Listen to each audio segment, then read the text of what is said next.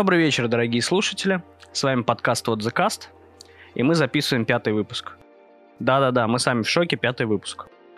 Мы все Вот. еще здесь. Да, и с вами в виртуальной студии, как обычно, я, Дайс, можно Коля, но лучше Дайс, и еще один Коля, Это я, безработный студент из Самары. Мартин, Это я, безработный студент из Челябинска. А также с нами сейчас ведущий на полставки, а также человек, с которым сегодня будет интервью, Евгений.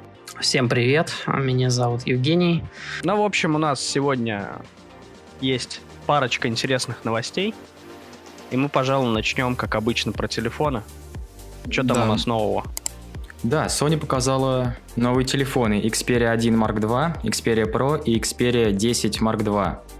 И в этот раз они поступили с названиями немного нетипичным для телефонов. Ведь как всегда было, например, Xperia 1, Xperia 2, Xperia 3. А они в конце поставили Mark 1, Mark 2, то есть на манер камер. И, собственно, что изменилось? Поставили новые процессоры Snapdragon 865 с поддержкой 5G, OLED-экраны на 4К, не особо понятно зачем. И, в принципе, там по мелочи. Потому Но- что они могут просто. Да, это они могут, но в Xperia Pro есть супер крутая фича, там есть HDMI, и его можно использовать как внешний экран для камер. Хм. И как я понимаю, он может часть функций именно камеры забирать на себя, то есть работать как рекордер. Типа камера не пишет 4К, например, или 10 бит, а и начинает писать, когда телефон подключаешь. Ну, и опять же круто. меньше перегревается. Ну, если на самом деле рассмотреть, да, они наконец-то перевели разработчиков в, отдел, который занимается камерами. М. То есть с этого года телефоны разрабатывает та же самая кон- ну, контора внутри Sony, которая делает серию Альфа. Поэтому, в принципе, с этого года можно даже рассчитывать на то, что Sony вернет себе мобильный рынок хотя бы чуть-чуть. Потому что да, сенсоры Sony стоят у всех камер телефонных на рынке, но что-то у Sony с этим проблемы самой. Потому что, знаешь, не столько решают железо, сколько софт, постобработка мобильной фотографии. Кстати, меня, в принципе, заинтересовала вот эта вот Xperia 10.2. Но что-то пока непонятно по ценам Mark 2. Меня, меня этот нейминг очень, очень путает. То есть Со- Sony анонсировала Sony Xperia 10.2. Это странно. Ну, это да, это с мобильного рыночка пришло. Наоборот, с рынка камер А, да, пошло. с рынка камер, прошу прощения. То есть там Mark 2, Mark 3, Mark 4. Этих вариантов у них там до кучи. Например, Sony Alpha 7 Mark 3.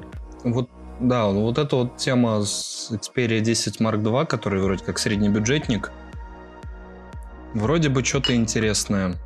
Может, осталось узнать цену. Ну смотри, цена на именно прошку будет давать 1300 долларов, на Мгм. просто Xperia 1 1000 долларов, на дешевую 800. Что-то типа такого. Ну, что-то такое, такой себе среднебюджетный телефон. Ну, слушай, тут Ну, 855 Snapdragon стоит. это всё-таки не 65-й. особо бю- 665. Нет, в... это в прошках и в первой, а, А. есть еще более Это, бюджетный. это как бюджеточка, да? Это как из 10 да, типа, да, типа 700-800 долларов будет стоить. Ну, что-то как-то не, не очень бюджетно выходит. Ну, Ну, а сколько стоит iPhone XR? Ну, бюджеточка на уровне айфона, да. А разве XR 800 баксов? Ну, на старте 700, он по-моему. был 799 на старте. А, ну, Ну, типа, 700 долларов становится 700 евро, а 700 евро плюс 13% налогов. Или сколько? 20. 20%. ну, будет, в общем, короче, 60 стоить, я так понимаю. Да. Ну, это, это как-то не очень среднебюджетно, как на сайте написано, по крайней мере, в источнике, так скажем. Ну, возможно, возможно, для Sony это средний бюджет считается. Ну, на самом деле, сейчас бюджет у всех сильно поднялся. Даже у компаний, которые топ за свои деньги. Это ты про Xiaomi? Да, они, кстати, телефоны, да, представили. Ну, так, так тоже. называемые Mi 10 и Mi 10 Pro. То есть, по сути, тоже это идут флагманские аппараты этого года. То есть Да. они идут с вырезами внутри дисплея э, Круглые для под- фронтальной камеры, да, это как у Samsung края. S10. Да, да, да. Вот. Они добавили 90-герцовые экраны, как на OnePlus. Который будет жрать батарею невероятно. Да, да, да. Вот. Добавили наконец-то стереозвук. Все китайцы уже года 2-3 со стереозвуком ходят, а Xiaomi только сейчас добавили. Ну, не знаю, это насчет стереозвука не уверен, что это прям такая какая-то необходимая фича, но тем не менее. Ну, в общем, смотрится он, конечно, красиво. Они еще какую-то оперативку новую сюда запихнули. Да, топовые да. характеристики, тот же 865 и все дела. Вот. Они полностью уже отказались от джека для наушников. Там стоит водяное охлаждение. Как в твоем игровом ПК. Ну, водяное охлаждение там, скорее всего, как было у этой Lumia 950. Выпарительная камера. Или как да, называется? то, что вряд ли там что-то, какую-то серьезную водянку туда засунули. Да, ну и самое главное, к чему все не привыкли, что Xiaomi сейчас стоит дорого. То есть за самую простую версию отдается 573 доллара, за самую крутую 673 доллара, что для Xiaomi, в принципе, ценник очень дорогой, поднялся он практически в два раза. Не, ну это, это все-таки флагман, то есть Mi 10 это не просто, это не Redmi какой-нибудь, который сейчас, ну Redmi в принципе в отдельный бренд выделен уже, как известно. Да, и скоро еще выйдет новый Mi Mix, который будет стоить еще дороже. Это который Mi Mix Alpha?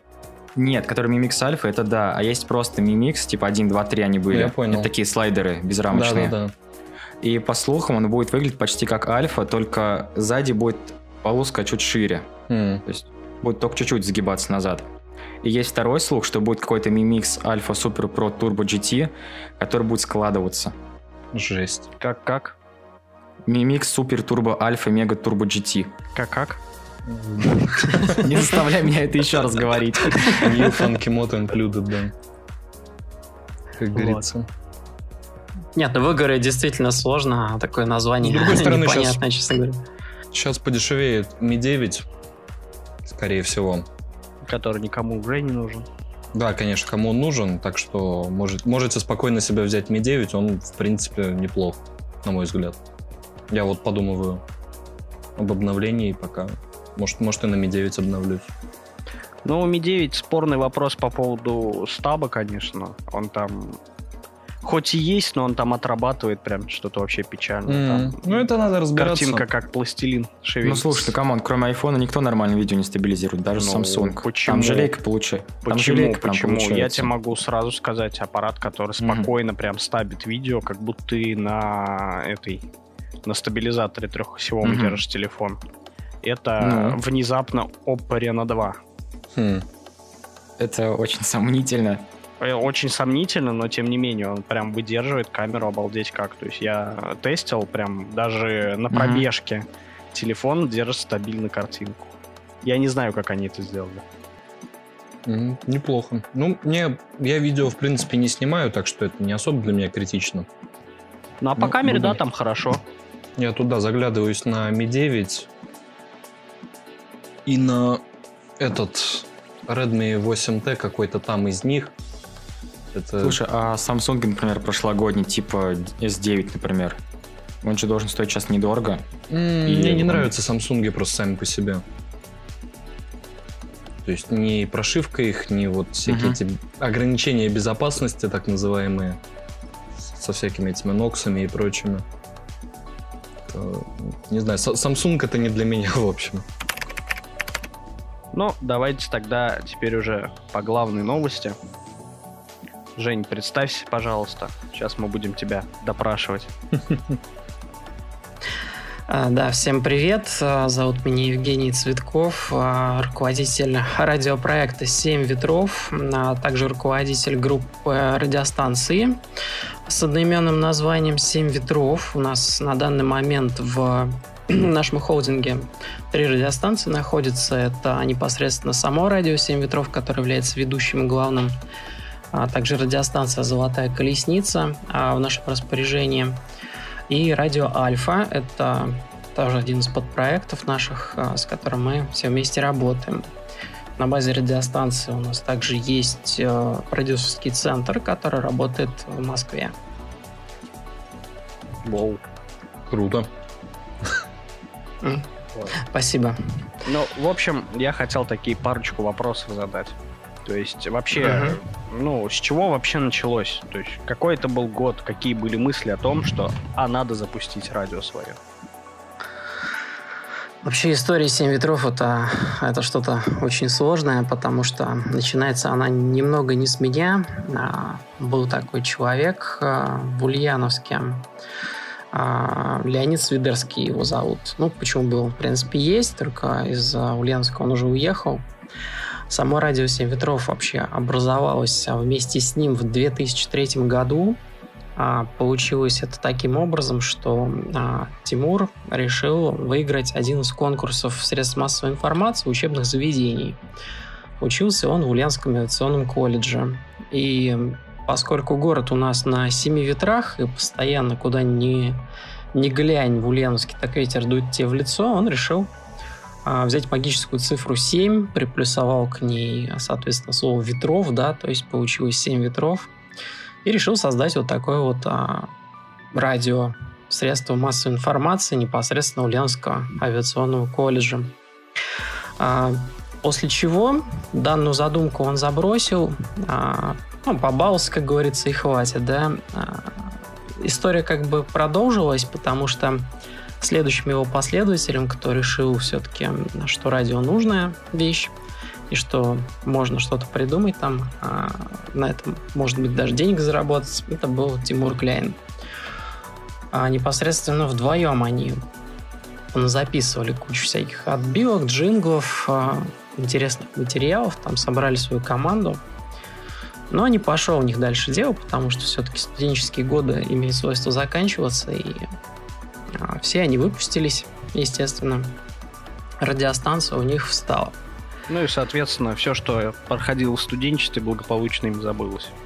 А имя это, естественно, да, за, за, забылось, не без этого. И э, вот один из прекрасных годов, это, как я сегодня помню, это осень была да, 2008 года, то есть непосредственно октябрь. Меня приглашают в как раз-таки в Ульяновский авиационный колледж с а, просьбой а, помочь им в восстановлении вот этой самой радиостанции – а, соответственно, просят помощи, так как я являлся звукорежиссером на Лав Радио на тот момент, работал. И один из, одна из передач, которые там мы тоже развивали, это были истории, истории любви, где я тоже был ведущим под интересным псевдонимом. Если кто-то из ульяновцев его помнит, Алексей Троцкий. Всем привет, с вами в студии Алексей Троцкий, и это «Истории любви». Неплохо. Да, вот такая вот интересная была передача, а, которую мы непосредственно вели.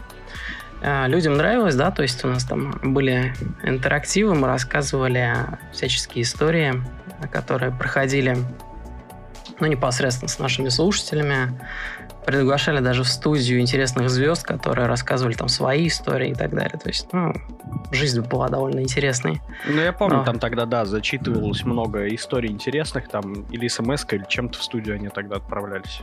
Ну, ранее, ранее люди пользовались больше смс-ками, это сейчас у нас там интернет разви... развит, всякие WhatsApp, Viber, все что угодно. Раньше, да, смс да звонки, а звонки интерактив, естественно.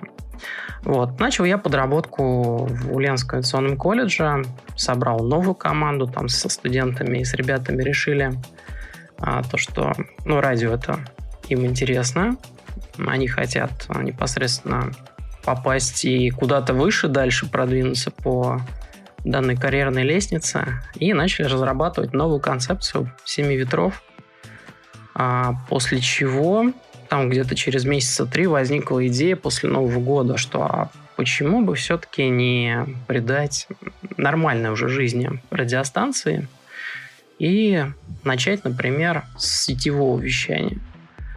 И первые эфиры, собственно, «Семь ветров», они производились а, прямо из дома, с домашнего компьютера.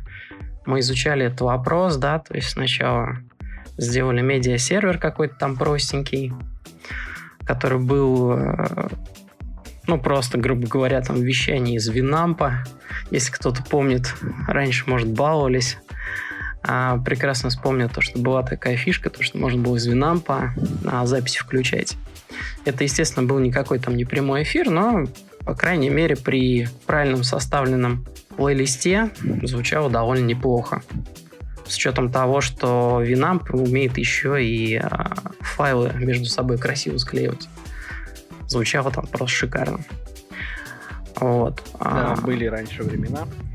И где, сейчас, же, кстати, и где же сейчас Винамп? Где Винамп, не знаю, но... Э, Винамп, кстати, что пошло? сравнительно недавно, по-моему, он умер, так скажем. Ну да, когда компания AOL развалилась, которая занималась Аськой, занималась Винампом. То есть это что, продали... это, это года полтора, а... наверное, назад было? Или... Ну, полтора-два они тогда Аську продали Mail.ru российскому, и фирма чисто там поглотилась с Амазоном. Вот так бывает. Да, все, да, все верно. Бинам в итоге потом вернулся на рынок, но это уже было не то решение, которое было изначально.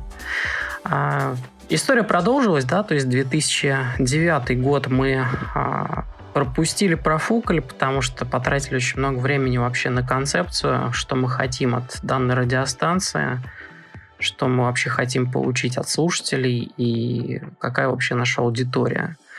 А, поскольку это в основном были студенты, им, естественно, было интересно, ну, там всякие их свои собственные новости публиковать, своего там, соответственно, учебного заведения. Узкий круг а, непосредственно слушателей был, потому что мало кому интересно, что там происходит в этом несчастном Ульяновском авиационном колледже, но интернет — это вещь глобальная.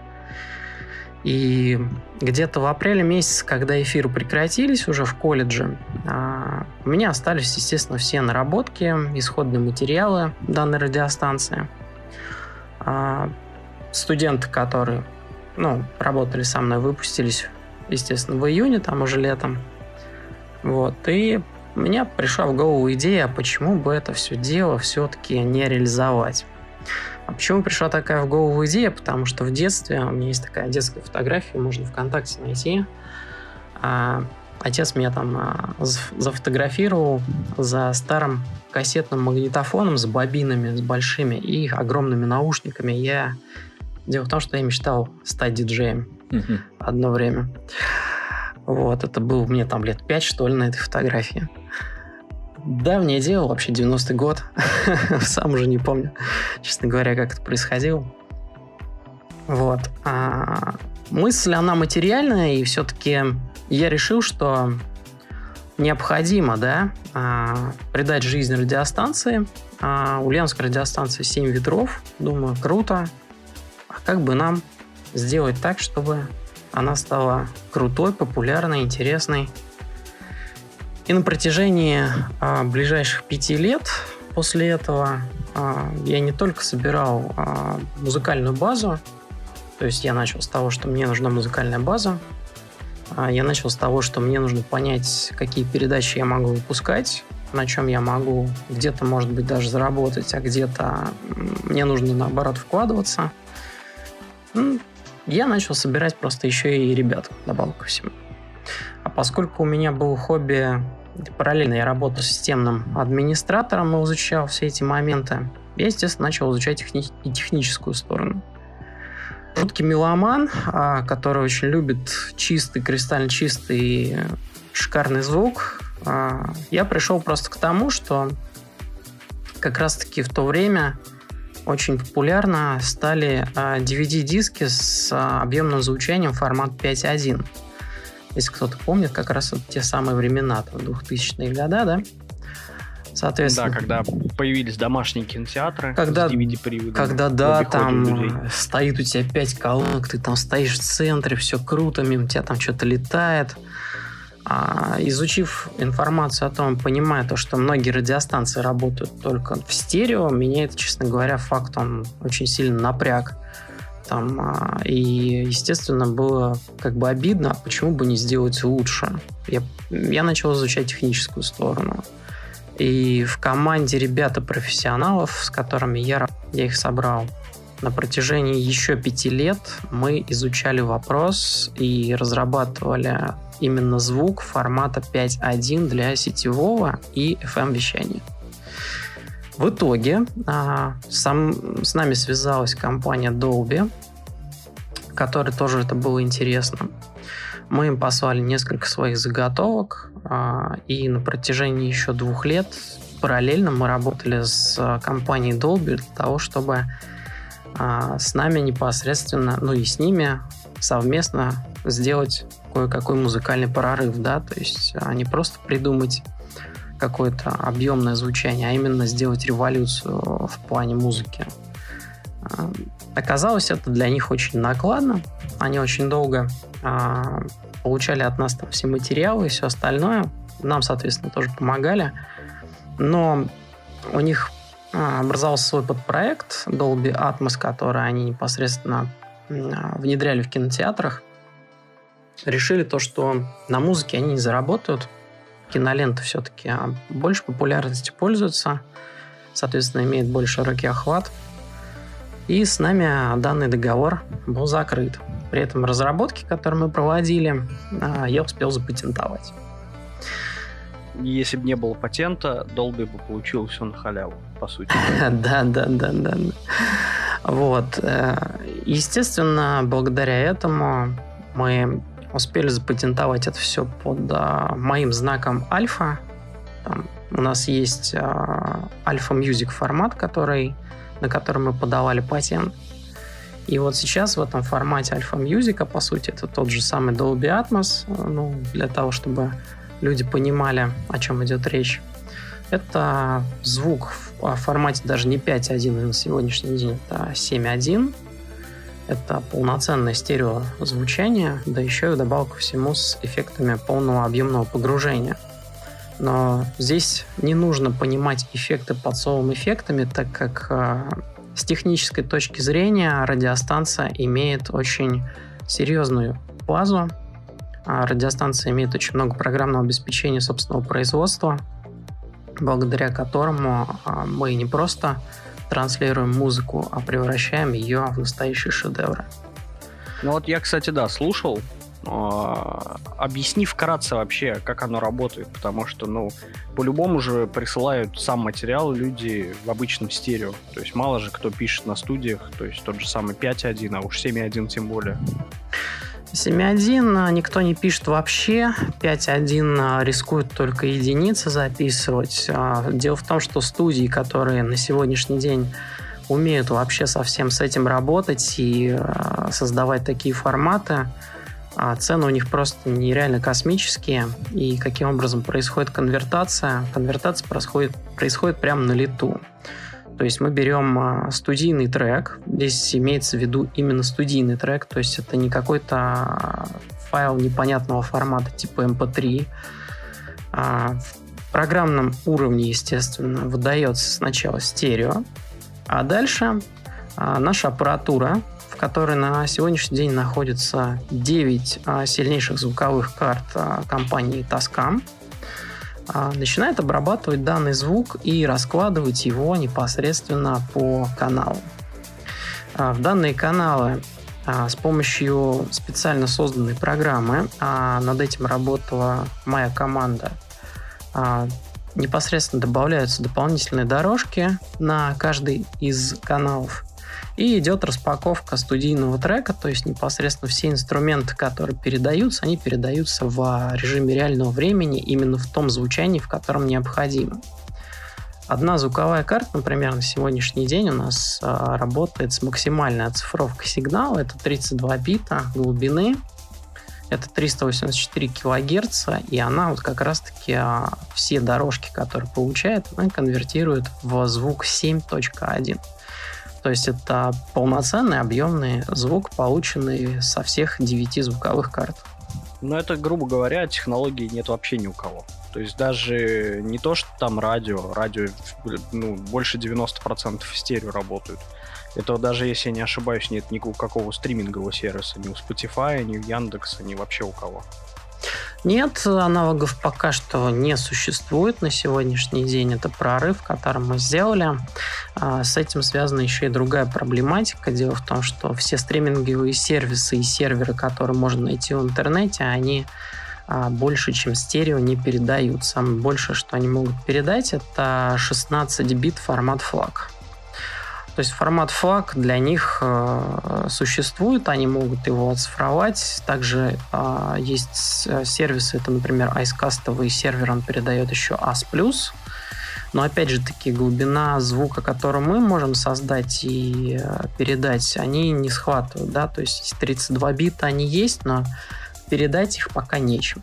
Выложить, например, такую дорожку куда-то мы можем, и э, компания AIM, вот на сегодняшний день мы с ней списались, единственное, кто вообще а, сделал плеер, который умеет воспроизводить подобный звук, они согласились с нами сотрудничать в плане того, что в этом году где-то к маю месяцу они планируют для нашего сайта разработать специальный плеер, который будет воспроизводить именно объемный звук а, с наших серверов и будет организовано именно сетевое вещание такого эфира. Угу. Это круто. Вот. А вообще, слушай, тяжело вообще вот это само все развитие. Потому что я, ну, в принципе, читал по этой информации, и я так, как понял, сейчас залезть вообще в радиорынок, то есть вот это именно сетевое вещание, FM-вещание, это вообще очень тяжело. Очень большая конкуренция на сегодняшний день среди любителей и среди, и среди профессионалов есть. А, есть гиганты такие, как Европа плюс, там Лав Радио, да. А, естественно, я брал а, все самое лучшее из этих радиостанций и собирал по кусочкам весь музыкальный материал, который я находил.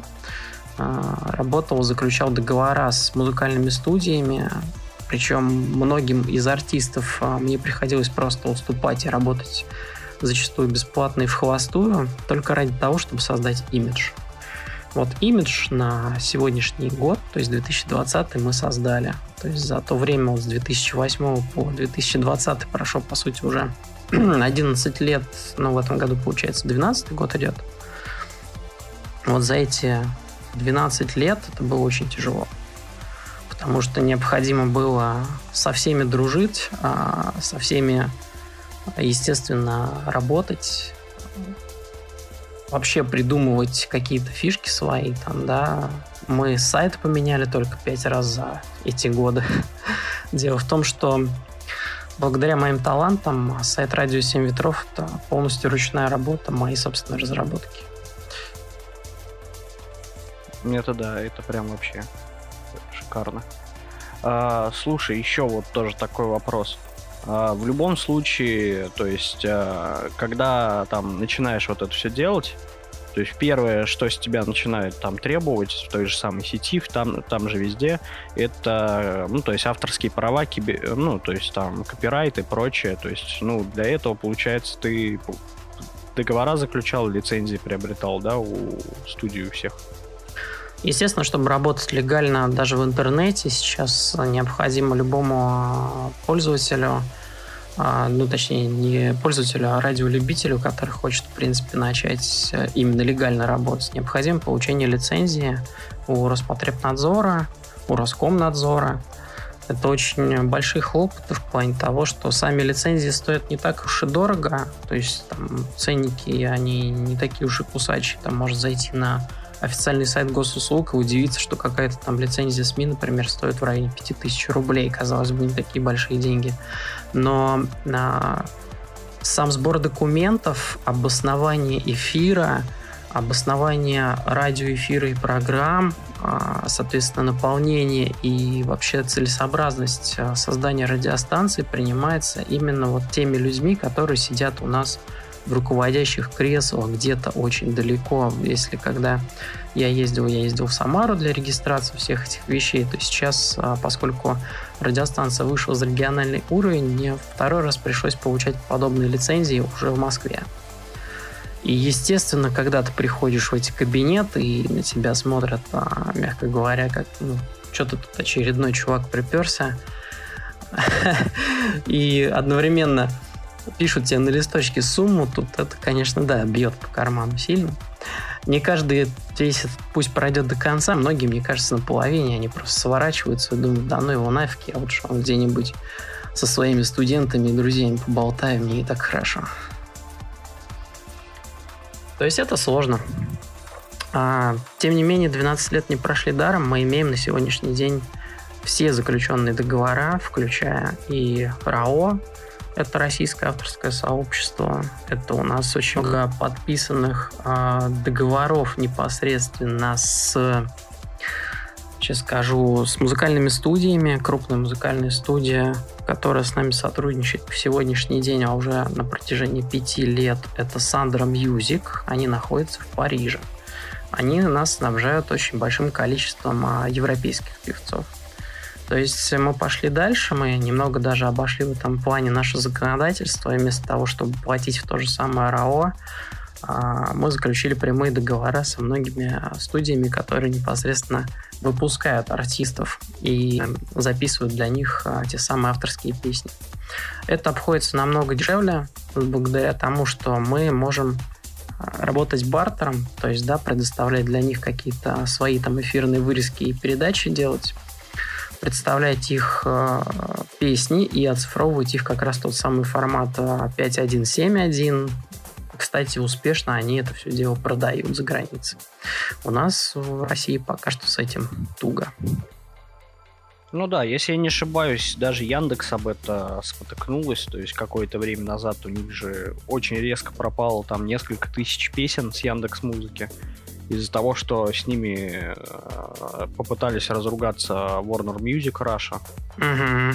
То есть и, и благополучно у них там пропали чуть ли там не все. То есть там Рамштайн пропал, еще пропали пару групп.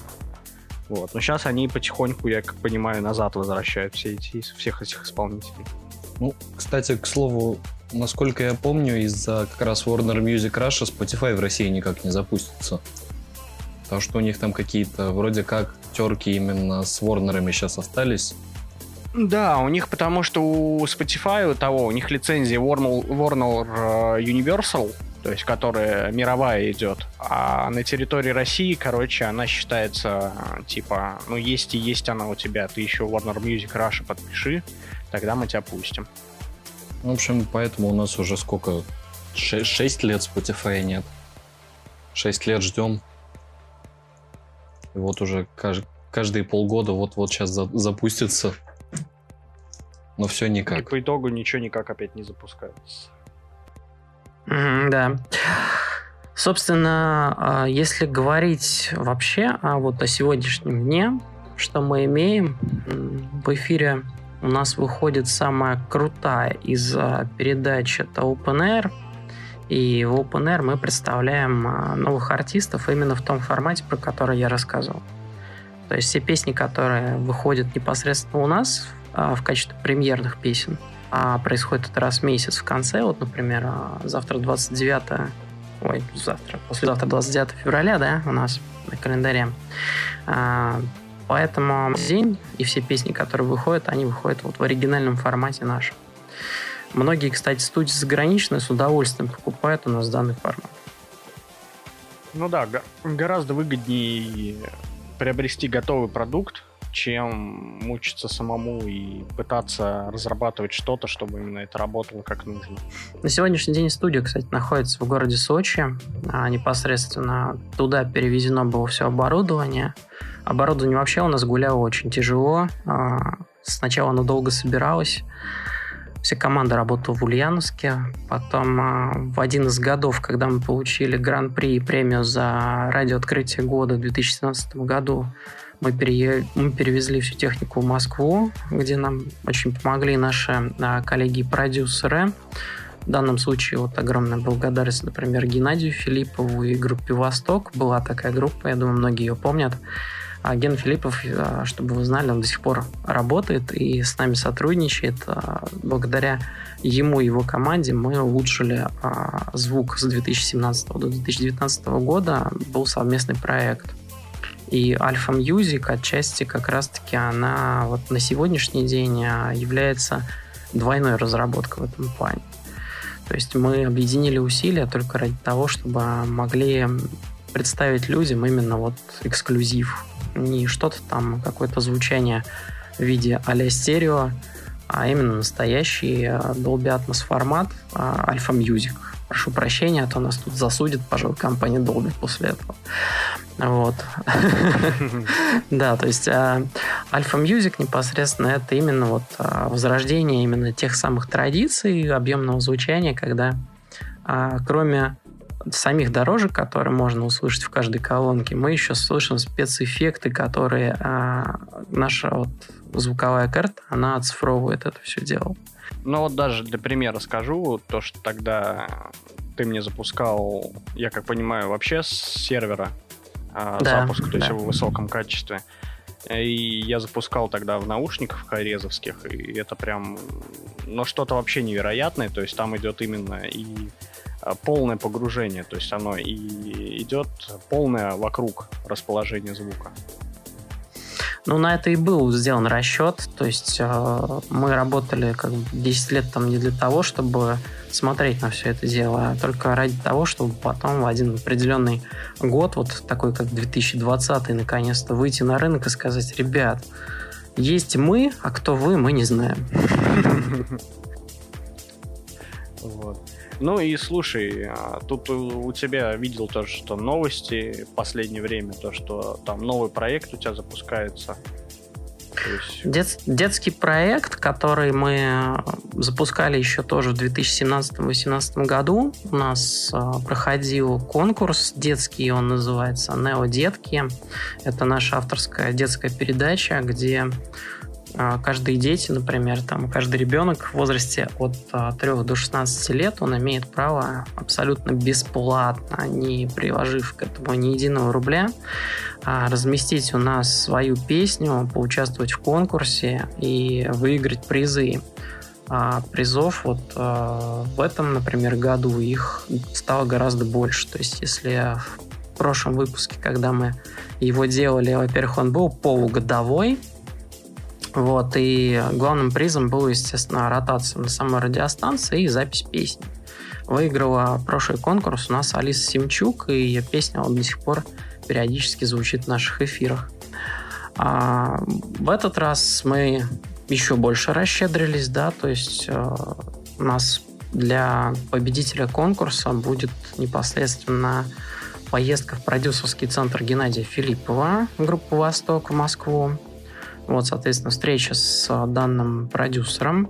То есть он там расскажет, покажет, что вообще, что за музыка, а, как создается песня, а, что можно сделать, там даст советы, естественно, поможет с выбором.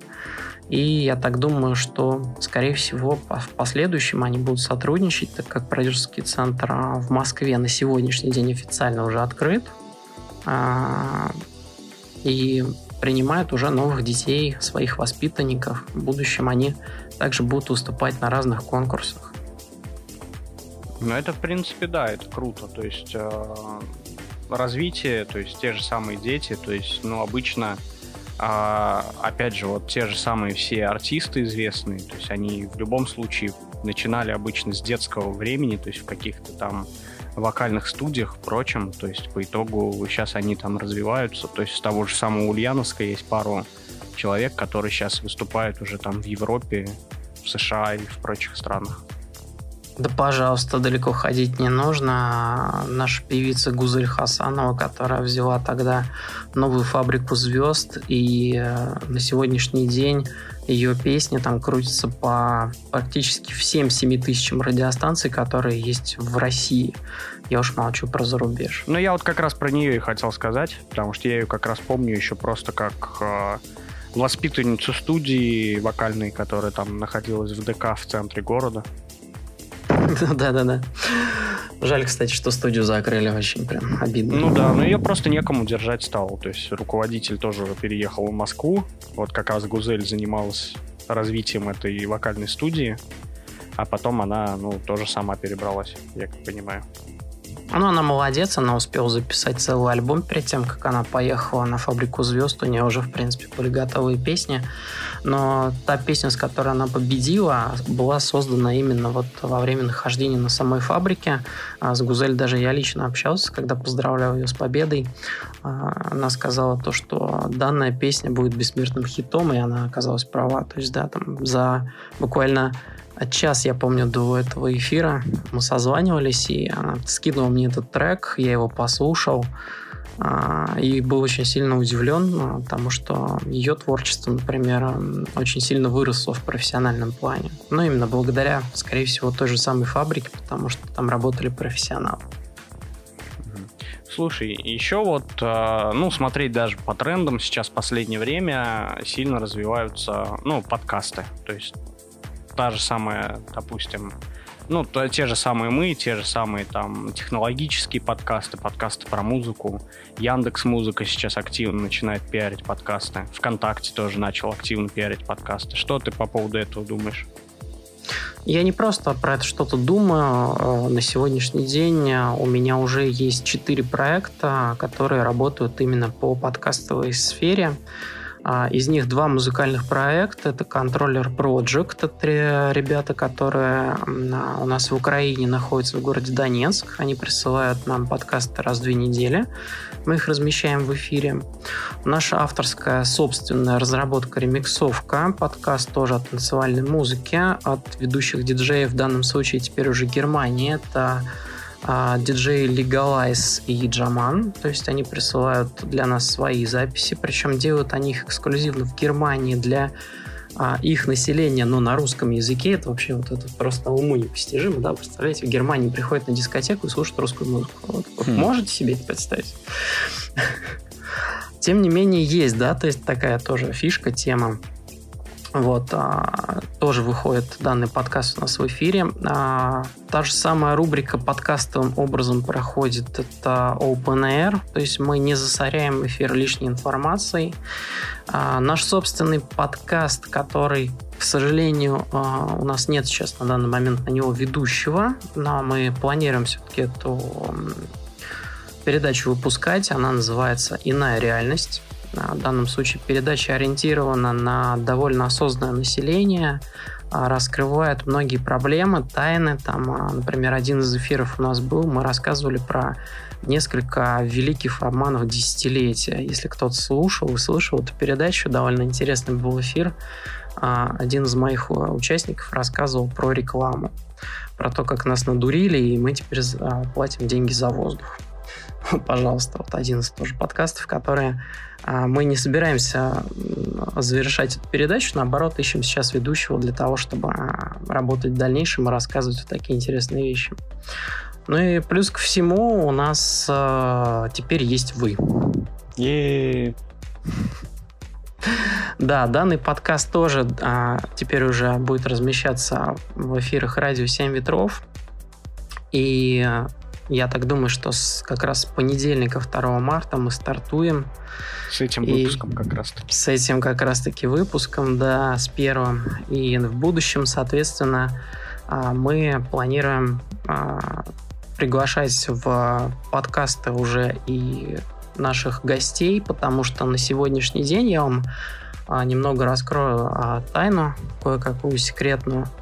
У меня группа моих программистов и системного администратора, которые сейчас работают вместе со мной, они разрабатывают еще одну революцию. А кроме того, что мы запустили звук 7.1, теперь мы а, нацелились на большее, поскольку очень проблематично связать а, оборудование, в данном случае прием звонков, например, с обычного телефона, пускать его в эфир в режиме онлайн, да, а, это очень дорогостоящая вещь вообще, я могу сказать. Ну да, даже само оборудование на тех же радиостанциях там спокойно может за полмиллиона уходить в стоимость и при этом выдавать качество, как на там записать диктофон на дешевый там как на... за тысячу, за две. Как на обычном телефоне и даже хуже, да. То есть качество отстойное, технология дорогая. И мы задумались над тем, что пора бы сделать революцию в этом плане и наконец-то дать людям возможность просто взять скайп, позвонить со своего телефона через интернет по скайпу и наконец-то попасть в эфир через интернет. То есть это полноценная SIP-телефония, которая будет реализована с множеством ведущих а, на базе не просто Skype, а Skype для бизнеса там будет использоваться. Ну, причем приложение. я, кстати, думаю, точнее, знаю то, что сейчас Skype на российском рынке предоставляет еще и дозвон как бы по обычному номеру. Да, да, то есть можно номер приобрести у скайпа и звонить как, как с обычного телефона. И, соответственно, благодаря вот всем этим технологиям и изменениям моя команда сейчас работает над тем, чтобы к лету этого года мы собираемся запускаться непосредственно 1 июня вот со всеми этими изменениями в эфир. Мы наконец-то сделаем просто мультистудию, которая а, будет работать полностью через интернет, но при этом еще и выпускать довольно качественный аудиоматериал. Очень круто, на самом деле. Ну да, то есть э, давно пора развивать, в принципе, радио, то есть оно как висело на уровне 80-х, 90-х, так оно у большинства так и висит на том же самом уровне. Ну, то есть, да, ради... радио сейчас не в почете, так скажем. Это ну, обидно да. на самом деле, потому что технологии, на самом деле, радиостанции на сегодняшний день просто смотришь на уровень, даже количество. Вот ты спросил про подкасты, да, ты не поверишь, сколько писем мне порой сваливается на почту по поводу того, что а, возьмите там а, меня в эфир, там я вот такой-то, такой-то. Но, опять же таки, я как руководитель радиостанции, причем такого вот а, уже, я считаю, довольно солидного уровня, я начинаю отбирать. То есть я не беру всех подряд я все-таки стараюсь выбирать именно тех людей, именно те а, достойные передачи, именно тех достойных артистов, которые должны быть у нас. И вот это вот создание имиджа дорогой радиостанции, оно мне очень долго обошлось. В общей сложности за 12 лет было потрачено полтора миллиона рублей на вообще реализацию всего проекта. Ну да, это, в принципе, высокий такой уровень. Но это еще, я думаю, что не считая оборудования и прочего. Ну, естественно, кроме всего прочего, еще был, был вложен и в оборудование без всего, без всего этого. Если добавить оборудование, мне кажется, там совсем будут запредельные суммы. Они того стоят, Коль, потому что а, сама идея сама по себе, да, то есть создать а, имиджевую радиостанцию, создать радиостанцию, на которой не будет а, всякой похабщины, потому что меня очень сильно раздражают а, радио в последнее время, потому что в, у них ну, присутствует в, в эфире, понимаешь, все. А, куда смотрит наш а, тот же самый Роскомнадзор, Роспотребнадзор, я не знаю, как они выдают им лицензии и пропускают всякую грязь в эфир, просто по-другому это никак не назовешь. А мы в этом плане, то есть я вот держу марку, и вот этот весь вот шлак просто я его отбрасываю на сегодняшний день. А писем за день там по 15-20 штук приходит со всякими просьбами. Я не буду их все озвучивать, там есть даже самые забавные просьбы. Хм. Вот. Ну, в принципе, это, наверное, я думаю, все, что мы хотели узнать. Может, что-то еще хочешь рассказать сам? Расскажу с удовольствием. А, еще одну новость открою. А, в конце этого года, в декабре, радиостанция а, запускает свое собственное телевидение. Ого! Телевидение? Одноименный телеканал, который будет тоже называться «Семь ветров». А что там Это... будет?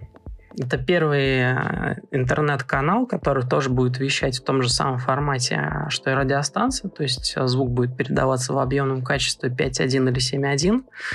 Естественно, будет передавать те самые клипы, которые снимают наши звезды, поскольку мы музыкальная радиостанция, мы будем рассказывать о музыке, и на сегодняшний день а, уже началась, а, уже начался набор команды. То есть который будет... будешь двигать Бридж ТВ и подобные. О, Бридж ТВ. Бридж ТВ, если вам вот интересно вообще за радио «Золотая колесница», это международный один из проектов тоже, который работает вместе с нами, а, они а, созданы как раз-таки на базе Брикс ТВ.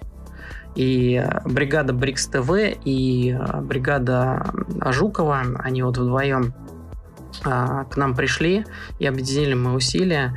Радиостанция и ее студия находятся непосредственно в городе Москве. Вот. И на сегодняшний день «Золотая колесница», они вещают не просто на Россию, они вещают вообще по всему миру. А на сегодняшний день, сразу скажу, там 25 стран уже подключились к общему вещанию именно вот этой радиостанции. Офигеть.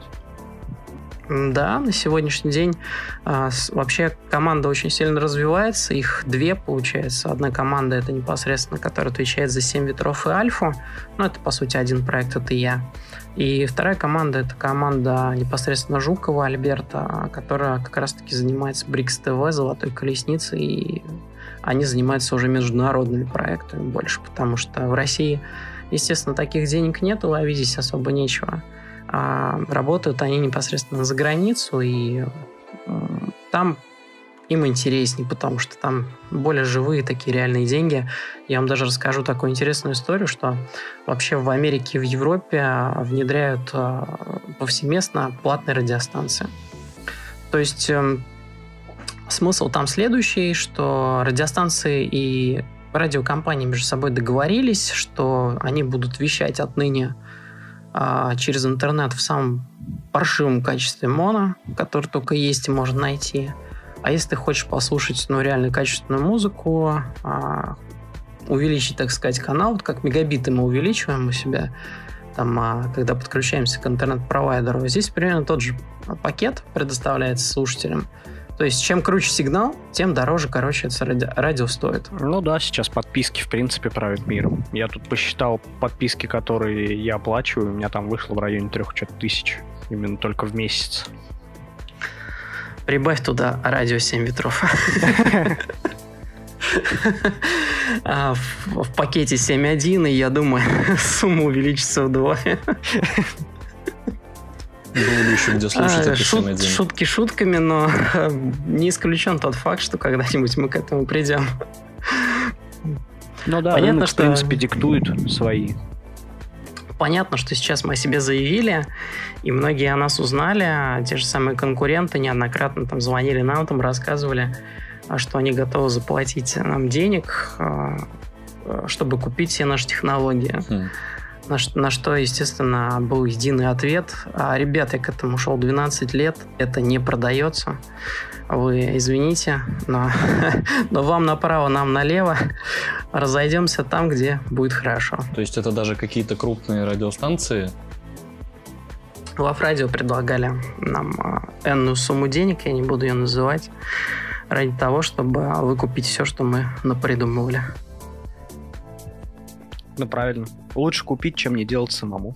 Ну... А зачем? Понимаешь, это нужно время тратить, команду собирать, там, а, вкладываться. Хотя они могут это реализовать а, в разы там быстрее с их возможностями, да, то есть это же радиостанции федерального значения, они по сути, могли бы вместо того, чтобы оплачивать, э, ну, покупать что-то, они могли бы просто-напросто это реализовать. Но никто не захотел этим заниматься, и никто вообще в России, в принципе, не хочет этим заниматься. У нас привык, привыкли так, мы нашли а, крутую фишку, давай мы ее либо хакнем, тут не получилось, да, вот хакнуть, а, потому что, ну, как ты хакнешь оборудование, ты же его не, не сопрешь со студии.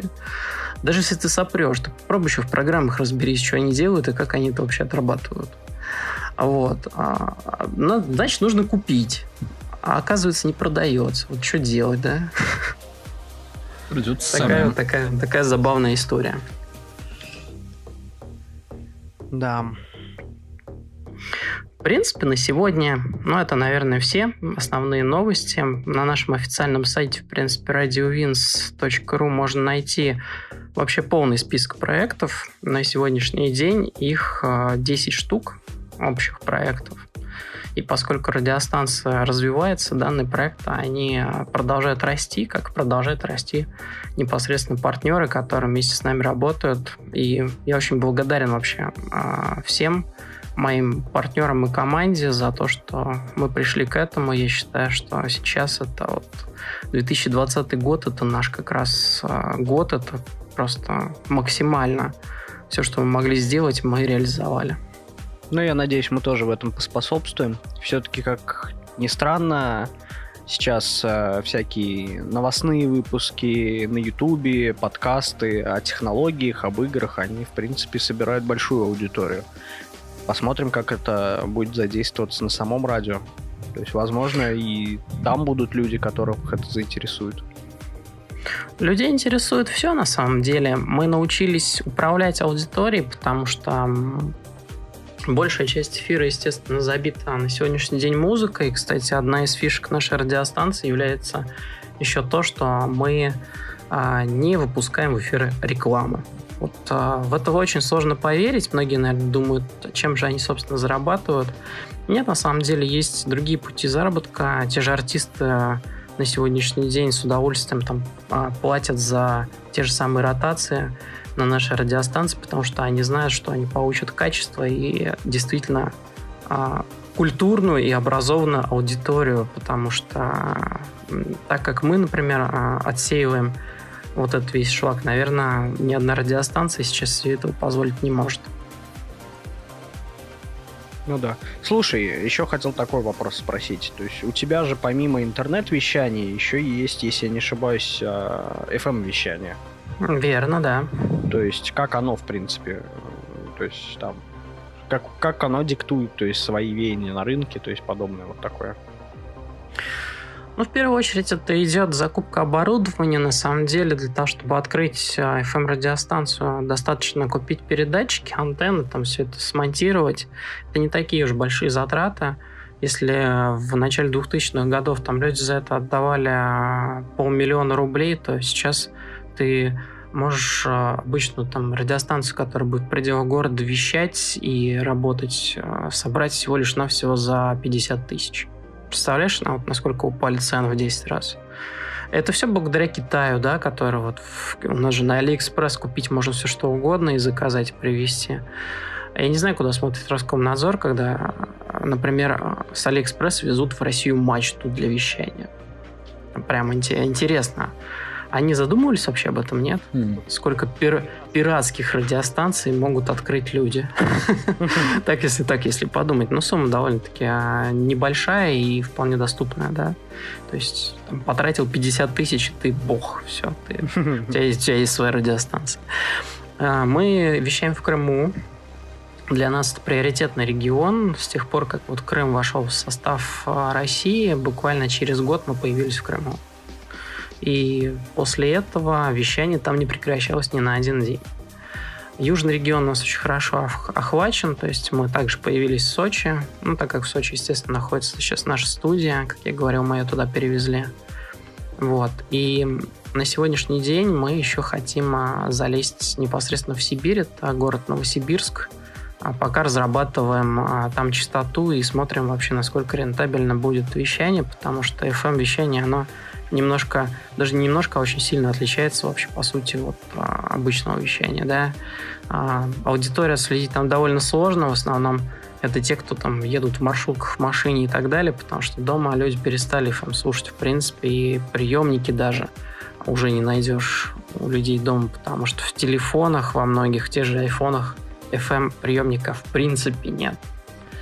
Ну да, тем более сейчас все отказываются от 3,5 джека, а для FM-вещания он использовался как радиоантенна.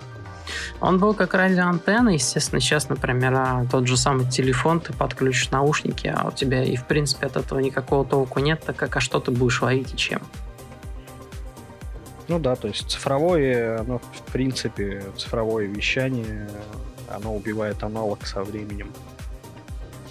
Рано или поздно бы это произошло, и, в принципе, многие уже говорят о том, что, во-первых, телевидение сначала вытеснило всех на рынке, да, почему мы в этом году хотим в декабре открыть ТВ-канал, потому что а, нам а, не интересно уже а, именно просто формат там, радиостанции, нам интересно непосредственно, чтобы мы захватили больше аудитории. Чтобы больше аудитории захватывать, нам нужно придумать что-то новое.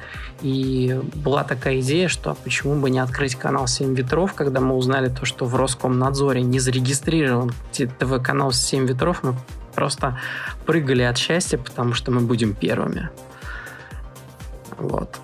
И, естественно, нам, нам интересно все-таки FM-вещание в плане того, что мы охватываем его там, где мы не можем достать интернету.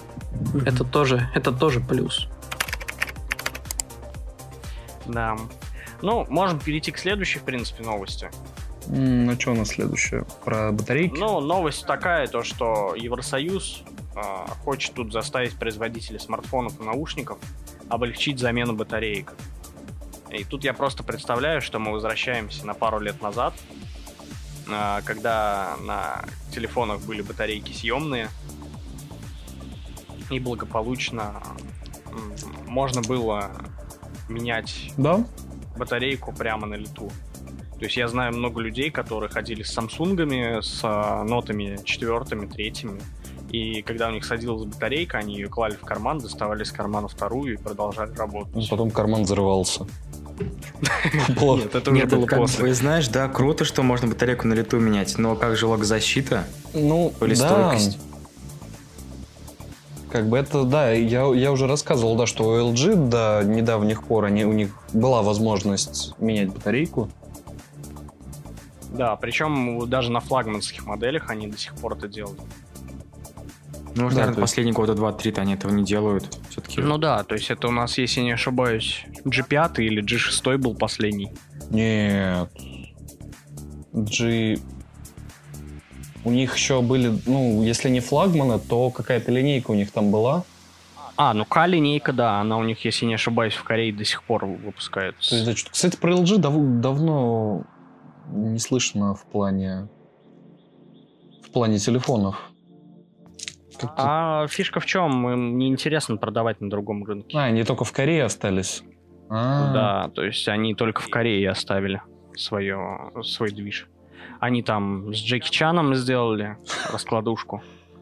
То есть ну, кнопочная раскладушка, общем, у которой два 5-дюймовых дисплея спереди и сзади. В общем, да, LG остались в Азии. Ну, в принципе, вот эта идея с э, э заменяемыми аккумуляторами, это в том числе ну, как бы эк- экология. То есть ну, да. люди дольше используют смартфоны, это меньший удар по нашей природе. Как бы, ну, это хорошо, да, конечно. Но кто из производителей на это пойдет? Да, по своей это доброй воле. Как бы экология, экология, деньги-то зарабатывать надо. Заработка денег, Учитыв... или влагозащита. Учитывая, да, что сейчас тенденция к частой замене смартфонов, ну, как бы она поубавилась. То есть люди, люди стали реже менять даже флагманы те же. То, что, ну, какого-то ощутимого прогресса не происходит.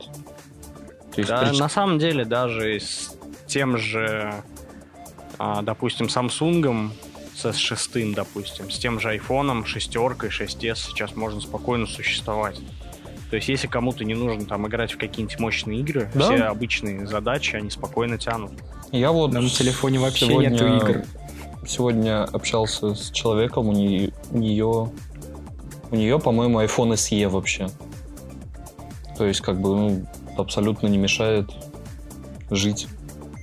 Я не, могу ну, слушай, сказать, же железо что у меня есть до сих пор человек, который с 4S а, ходит и спокойно радуется жизни. Ну, да, ну, в любом случае, посмотрим, что из этой инициативы выйдет. Мне кажется, ничего у них не получится. Ну да, и вторая инициатива от того же самого Евросоюза, так. А, которая была в конце января, а, но которую уже сейчас активно форсят все, особенно на этом сейчас на, рекламируются Android-производители, тот же самый Oppo, Vivo, то, что Евросо... ну, Европейская законодательная комиссия проголосовала против того, что а, на телефонах должен быть единый стандарт под зарядку. Угу. В общем, а, будет в этом плане самый, кто сильнее, сильнее всего пострадает, это, Apple. опять же, компания Apple со своим стандартизированным разъемом Lightning, да мне кажется, он у них недолго, потому что на iPad уже Type-C. По слухам, да, уже скоро айфоны перейдут на Type-C. Да, то есть ждем в ближайшее время. Сомневаюсь, конечно, в этом году, но в следующем вполне. Нет, в этом, скорее всего, будет. Блин, потому что знаешь, в чем прикол? Что ты комплектным кабелем не можешь iPhone к MacBook подключить. Почему можешь? Нет. Если Там, с одной стороны, прошку, Lightning не, не, с не, Если взять прошку именно, не-не-не, не просто 11 а вот, допустим, ну. покупаешь ты 11 Pro или Pro Max, у тебя в комплекте уже лежит быстрая зарядка, и у нее как раз-таки идет разъем с одной стороны Lightning, а с другой стороны Type-C вместо Это... обычного USB. То... Я проверю эту информацию. Я куплю iPhone. обратно. Куплю 11 Pro, да. Когда заработаем на радио. Купим себе, а купим себе по айфону, по консоли. Да. А так вообще все-таки Type-C это такой уже стандартизированный разъем, то есть даже сейчас все, не только Apple а на своих маках, даже уже те же самые Asus, Acer, HP, то есть они в свои ноутбуки как минимум один Type-C разъем уже Ну, внедряют. даже у меня, кстати, у меня ноут от Asus, у, у меня, у меня есть Type-C, по-моему. Да, Да. а вот если взять, допустим, тот же самый а, ультрабуки, которые сейчас пошли маленькие, компактные, там вообще сейчас USB разъемы убирают и оставляют только там 2-3 Type-C. Мгм. Ну, тут как бы формат такой сам по себе. Кстати, что про E3? А что там про E3? Джефф Килли пропустит E3 впервые за 25 лет. Ну, А это пропустит, кто такой? пропустит и пропустит. Джефф Килли это же организатор The Game Awards. А, создатель премии игровой. Ну, пропустит и пропустит, в общем-то. Ну да, то есть новость одной строчкой. С E3, по-моему, все, все больше и больше народу. Сливается там Activision, Bethesda, Capcom, Epic, Sega, Square Enix, Take-Two и Ubisoft. Никто Останется- из них туда не поедет. Останется Почему-то только мне Microsoft. кажется, что либо это будет XCOM от Xbox, Мне кажется, вообще просто отменят, как и да, МВЦ. ну либо отменит как МВЦ. Скажут, коронавирус, ребята. Коронавирус, да. Да, бесплатных игр в PS Plus не будет в этом месяце. Из-за ситуации с коронавирусом игры в PS Plus бесплатно не выйдут. Кстати, про PS Plus. И вообще Тут у Sony... Sony патент появился. Мгм. Они придумали биологические сенсоры, которые будут одеваться насадками на их геймпады, то есть которые будут определять под отделение ладоней, пульс и прочее. То есть теперь не только Joy-Con, Joy-Con можно засовывать, А если но и вы... геймпад. А если вы приложите ухо к новому геймпаду DualShock, который записывает биологические данные, вы можете услышать тихое сердцебиение. своего друга. По этой же причине динамиков в новом DualShock не будет, потому что тестовые прототипы очень громко кричали. Это украденная шутка из Твиттера, просто чтобы не было претензий. Не, на самом деле это круто, ведь я помню, потому что помню, была игра Until Dawn, которая Живой геймпад круто. Да, да нет. Вот эта светячка на геймпаде, там нельзя было шевелить, чтобы тебя монстр не убил. Типа а-ля мув. Же ну да, это а там, там же гироскоп есть. Нет, там когда гироскоп, и если у тебя есть камера, то А, еще лучше с камеры еще это все. считывает лампочку эту. Да, там вам нужна Да. была камера, чтобы эта фигня нормально работала. Ну и плюс еще в этом а, патенте опять же записано то, что Sony с помощью этого сможет менять игровой процесс. То есть они смогут там поднимать уровень освещения в хоррорах, уменьшать количество противников. То есть а, там поднимать сложность, уменьшать сложность. То есть если там буквально ты там уже в предобморочном состоянии, тебе там включат мультик и скажут, что ты молодец. А если ты всех нагибаешь, тебе включат инверсию. Да. Кнопки местами перепутают в управлении. Нет, ты просто будешь стрелять по противникам, а будет попадать по тебе. Рикошетом, да-да-да. Да-да-да. Не, это прикольно, и если это реально смогут как-то реализовать, то те же какие-нибудь immersive симы условно могут стать еще более immersive. Ну да, да.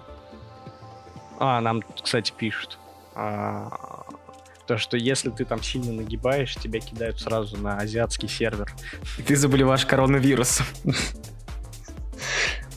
Сервер в Ухане просто, да. Что, Huawei показал новый Mate X. Его XS. опять же, походу, нигде не будут. Mate XS. Это как iPhone. Это как iPhone XS, только Huawei XS. X большая, S маленькая. Ну, слушай, как я понимаю, там почти ничего не обновилось. То, кроме самого, собственного механизма, который складывается. Он стал чуть более защищенный и более тугой. Ну, И цена, я смотрел обзор у Розеткит на Ага. Mate XS, то есть они были на презентации на его. То есть из изменений там из таких это то, что а, получается поменяли механизм. Механизм теперь Мгм. там такой же, как на Galaxy Fold, то есть там металлические направляющие с шестеренками. Он Мгм. стал намного тоньше, то есть практически в полтора раза. и у него механизм открытия, который кнопкой. То есть, если раньше на старой модельке он открывался прям очень тяжело, то есть тебе надо сильно очень надавить на эту кнопку и тоже с усилием его раскрыть. Сейчас uh-huh. этого не будет, то есть там очень плавный сам механизм, и он раскрывается прям чуть ли не сам, когда ты нажимаешь на эту кнопку. Говорят, кстати, вот у Samsung вот этот их Z Flip, он очень тяжело раскрывается кстати говоря. Да, одной рукой его практически невозможно открыть. То есть как раньше ну, не получится. Можно это. его открыть. Это который новый, да, Z Flip? Да, да, да. Его М- можно открыть можно, одной рукой. Я вчера открывал. А. То есть да, я зашел в магазин Samsung и долго открывал его и закрывал. Дернул Z Flip, короче, да. Подергал. Нам, кстати, его так еще и не привезли. Нам приехали S20 демо-версии. Mm-hmm но флип пока еще не приехал. А вот, кстати, Fold в руки не давали почему-то, он стоял под стеклом. Чтобы ты пленку ну, не отодрал. Fold, а вот Fold, кстати, из интересных вещей, то есть если кто-то у нас хочет потестить Fold, допустим, в том же нашем магазине, то есть мы записываем uh-huh. номер этого человека, и к нам, когда приезжает а, промоутер от а, Samsung, то есть uh-huh. официальный, то есть у нас по городу ездит, то есть они договариваются, что ему в этот момент выделяют Fold, и он его привозит, то есть показывает и так далее. То есть они созваниваются там с, с этим человеком, и они приезжают к нам в магазин. И потом держат человека в заложниках, пока он не купит. Да, слышь, купи. Ну, собственно, по Huawei у него же не будет Google сервисов, и в мире-то он особо никому не нужен из-за этого. Ну, почему? Смотри, вот тот же самый Mate 30, который у них сейчас уже продается без Google сервисов даже в России. Угу. Да? Он, он не принципе, продается же у нас. Нет, продается. Продается? Окей. Он у, меня, он у меня стоит на витрине, прям в магазине, в котором я работаю. Uh-huh. Вот. Там стоит App Gallery, то есть магазин, э, который идет универсальный китайский, который есть на всех Xiaomi, на всех Huawei. Ну, в принципе, с ним прошивка. можно жить. То есть там есть тот же самый Инстаграм, там есть все социальные сети. Единственное, чего у тебя не будет, у тебя не будет именно синхронизации с гугловскими сервисами. И у тебя не будет Google Pay, ты не сможешь платить. А там есть Huawei Pay.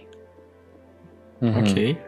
Huawei Pay сейчас а, запустился в России. То есть пока okay, еще но... они нигде это не афишировали, но он работает, то есть уже с MasterCard и с Visa mm-hmm. России. Ну, я думаю, опять, зачем какими-нибудь, какими-нибудь окольными путями все-таки да, на самом деле там не накатить. просто окольными путями, там обычная ПКшка это все ставится. То есть там уже есть специальная ПКшка, которая ты ее открываешь, нажимаешь на кнопку ОК, он тебе перезагружает телефон и запускает Google сервисы. Ну, это потому что особо Google на это пофиг, они это не да, прикрывают да, да. никак. То есть там а потом... это просто показывается, как будто ты сидишь там с P30, то есть с Да, но смотри, флагмана. через день станет Google не пофиг, они все заблокируют, и ты гуляешь. Ну, это как вот с э, кастомными клиентами YouTube было. То есть они, они блокировали аккаунты, Google аккаунты, не, про, не просто YouTube аккаунты людей, которые смотрели YouTube через приложение NewPipe, например. Ну и чем это э, им помогло? Люди как пользовались, так и продолжают Ну, понимаешь, одно дело твой просто Google аккаунт, а другое тебе телефон. Ну, условно, все сервисы заблокируют, и ты, а, блин, что делать? Ну... Хотя ты заплатил за него как за полноценный телефон. Он не Нет, ты запла... дешево стоит, типа там... Ты заплатил за него как за телефон без Google сервисов изначально, не надо. Да, да, да, да. Так что цена у него полноценного телефона, типа там 60-70 тысяч, как флагман. Ну, а Mate я... X вообще 170. Мон. Ну, я, я не знаю, но как-то я, я, я, в принципе, не особо как-то положительно, так скажем, к Huawei отношусь. Как бы, ну, не знаю, их у них там какие-то проблемы с перепрошивкой, насколько я знаю, есть. Ну, то есть кастомную прошивку условно не поставить. Да, для меня... Ну, Huawei и Huawei. В, в 2020 году для меня это важно, да. Ну, как бы посмотрим, что там за новый складной телефон. Мне кажется, это все-таки какой-то такой ветреный, так скажем, тренд, и ничего такого серьезного из этого не выльется. Ну, посмотрим. Пока это просто концепт. Это такая просто какая-то попытка придумать что-то новое и там таким вот гигантом вроде Samsung просто пофлексить Не, ну, своими слушай, дисплеями. Ты помнишь, что выходил в начале Galaxy Note Edge, который только с одной стороны был загнут? Помнишь такой телефон? Да, да, помню, да, да, да. Вот, он когда выходил, все говорили, типа, это просто нафиг не надо. И тогда это реально было нафиг не надо. А, ну, а сейчас все... практически все телефоны да. идут с загнутыми экранами. Да. Ну, краям. они загибали, и там у них какие-то фичи были на этих загнутых краях. Да, там можно было плеером Линейка. управлять, там уведомления были. Да, линейка. и вот это, вот это как раз оказалось никому абсолютно не нужным. А сейчас, ну, как-то загибают и загибают, ну, непонятно зачем на самом деле. То есть, может, чтобы... Нет, наоборот, тут... Ну, чтобы он ну, визуально это как это, это как имитация спрятать рамки боковые. Да. Тут тоже одна компания в России попыталась спрятать рамки. Э, ВКонтакте новый дизайн сделал для мобильных приложений. Да, это еще один повод уйти, наконец, из контакта, но... Да, да, да. Некоторые чаты держат, к сожалению потому что это прям ужасно. То есть ты только они обновили, допустим, ну сколько они там, года полтора-два назад обновили приложение. Полтора, да. Да, то есть только ты привык, только тебе все стало удобно, ты уже прям, грубо говоря, несмотря залазишь то, где тебе надо, допустим, в то же сообщество ВКонтакте залезть и посмотреть статистику было, с помощью двух кликов делалось. Нет, теперь тебе надо нажать на кнопку внизу, перейти в сообщество, зайти в само сообщество, в этом сообществе найти меню сообщества и только потом залезть в статистику. Mm. А вот это обновление дизайна, оно сейчас всем уже доступно или? Да, не но... совсем, не совсем. То есть они раньше распространяли по QR-кодам, а, те, кто угу. хотели, те пользовались этим новым дизайном. Это вот с октября 2019 года. А сейчас они принудительно включили большинству людей этот новый дизайн. Ну, то есть рандомно. Знаешь, ты... Так, раскидали. И ты ведь даже приложение не обновляешь. Тебе его просто да, раз да, да. и поменяли. Причем даже если ты там не обновлял пару месяцев приложение, как он тебе все равно включает новый дизайн. Да, то есть это вообще уже сильно напрягает, почему они имеют настолько доступ к твоему телефону. А у меня, кстати, же новый дизайн не включился. Тебе повезло. Ну, я не то чтобы и особо пользуюсь ВКонтакте. Не считая наш рабочего, так скажем. Да, мне кажется, ты залазишь только вот в наше сообщество ВКонтакте. И ну все. да, и там чатик один есть. Ну, в общем, Стра- странно. Ну, вообще, кстати, вот по такой системе, по-моему, Инстаграм в том числе действует. То есть они просто рандомно какому-то количеству пользователей ну да, закидывают новые опять фичи. Же, только опять же у Инстаграма они обновляют дизайн, если ты обновляешь приложение. Ну, обновление дизайна у Инстаграма это такая странная вещь. Вы же помните, что сколько он на этом старом скивоморфичном дизайне был? То есть уже когда там iOS 7, по-моему, вышло, то есть он, он Но они чуть ли был... не до 8 iOS сидели на обычной старой версии, на скемоморфизме, а потом уже перерисовали картинку, такую яркую себе сделали. Да, Инстаграм, кстати, до сих пор не поддерживает э, разделение экрана iPad. и картинку в картинке, например. Ну, картинка картинки это ладно, а вот Экран разделить не можешь. А вот разделение экрана, да, это печально прям. То есть вроде тебе надо залезть, допустим, в тот же рабочий чат, да. а тебе приходится полностью сворачивать ленту. Ну, не знаю, я не настолько активный пользователь Инстаграма, так скажем. Для меня это не проблема, но довольно странно. Ну и на iPad, естественно, тоже Инстаграма нет. И не было никогда. Никогда не было. И забудьте об этом, что он там будет. Да, они, по-моему, недавно говорили, что нет никакого Инстаграма на iPad. Зачем? Да, вы что, вы что снимаете на планшет? Ну, кстати, многие люди реально снимают на iPad. Там, по-моему, не самая плохая камера. Ну, там камера от айфона всегда стоит, как основная. Основная камера айфона ставит ее mm-hmm. в iPad. Ну, в общем, как вы поняли, новый дизайн ВКонтакте не очень хорошо принят людьми. Все ходим в Телеграм. Да, да, давно пора на самом деле всем уйти в Телеграм. Да, за Телеграмом будущее. Да. Кстати, про игры. Да, тут э, новость тоже такая есть, то что игры начали отучать американских подростков от вредных привычек. Да. Да, то есть если ребенок много мастурбировал, теперь он играет в игры. Ну, кстати, про мастурбацию я что-то тут не вижу ничего в статистике. Ну, в общем, тут, тут идет речь про курение и алкоголь. На самом деле, да, это правда. У меня есть один знакомый, который очень любил бухать и бросил это дело из-за того, чтобы играть в PlayStation. Как он говорил, я не могу нагибать онлайн-шутерах, когда я пьяный. Блин, ну это Его круто на самом деле. Пить. И вы даже этого знакомого все знаете. Наш, можно сказать, общий знакомый. Но человека вы это точно знаете. Я вам потом скажу, кто это. Так, мне уже интересно прям, кто, кто этот человек. Ну, в общем, это довольно интересное ну, исследование. Ну, интересное, да, наблюдение, то, что... Несмотря на то, что там... Игровая зависимость отменяет все другие зависимые. Да, то есть, как бы... Так, такое, но... Несмотря на то, что, да, там принято ругать игры многими, это на самом деле не, не, неправильная позиция, на мой взгляд. Игромания, это, конечно, да, это есть такая проблема. То есть ее, по-моему, даже в МКБ включили от, от компьютерных игр именно зависимость. Но все-таки не, не стоит диагностировать игроманию просто человеку, который, который, который играет в игры. Игромания это все-таки немного другое. Не да, игромания это в... Кыргызстане. Да, журнал еще такой раньше был. Да, ну, уже не выпускается, по-моему, игромания, да? Или выпускается бумажная? В цифре. А, не только в цифры. А у нас тут новости из э, компании Facebook. Они тут похвалились то, что количество пользователей WhatsApp превысило 2 миллиарда человек. Нам очень жаль. Да, нам очень жаль, что до сих пор все пользуются этим Э, этим социальным сервисом. Из этих двух... Я на самом деле здесь могу очень сильно побомбить. Из этих двух миллиардов, что, кстати, мне кажется, миллиард это какие-нибудь индусы.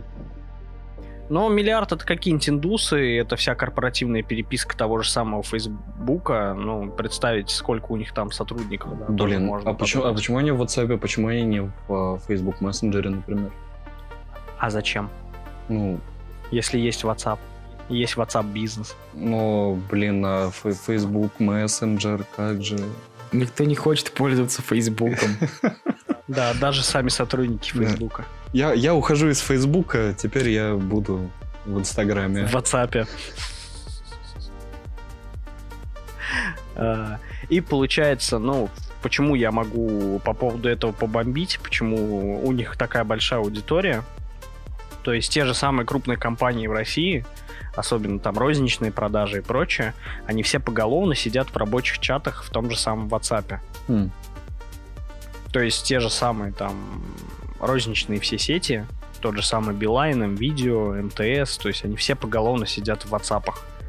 На мой взгляд, я считаю это лично неудобным очень. То есть тот же самый WhatsApp, он постоянно засирает память самого телефона. То есть все, что присылается тебе а, в чаты, в рабочие, оно все сохраняется у тебя на памяти устройства. Неважно, ты там поставил галочки, чтобы он тебе там сохранял только когда ты там нажал на сохранение или не сделал, он тебе все равно кэшем забивает всю память телефона.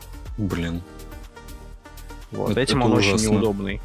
Взять, допустим, тот же самый Telegram, а, там у тебя, во-первых, ты можешь поставить автоочистку чуть ли не каждый день, который тебе будет весь кэш вычищать сам. И плюс ты можешь еще потом впоследствии это все перекачивать, потому что это все хранится в облаке. В WhatsApp, опять же, если ты не сделал резервную копию, потом залез, у тебя все благополучно пропало. И если у тебя в резервной копии не сохранились картинки там какие-нибудь, ты их уже перекачать не сможешь. Я не понимаю, зачем люди до сих пор пользуются WhatsApp, если честно. Да, ну я могу объяснить, почему люди пользуются WhatsApp. На самом деле э, все прошло как раз-таки с тех самых сетей, таких как Beeline, там, Amvizio, Eldorado и так далее.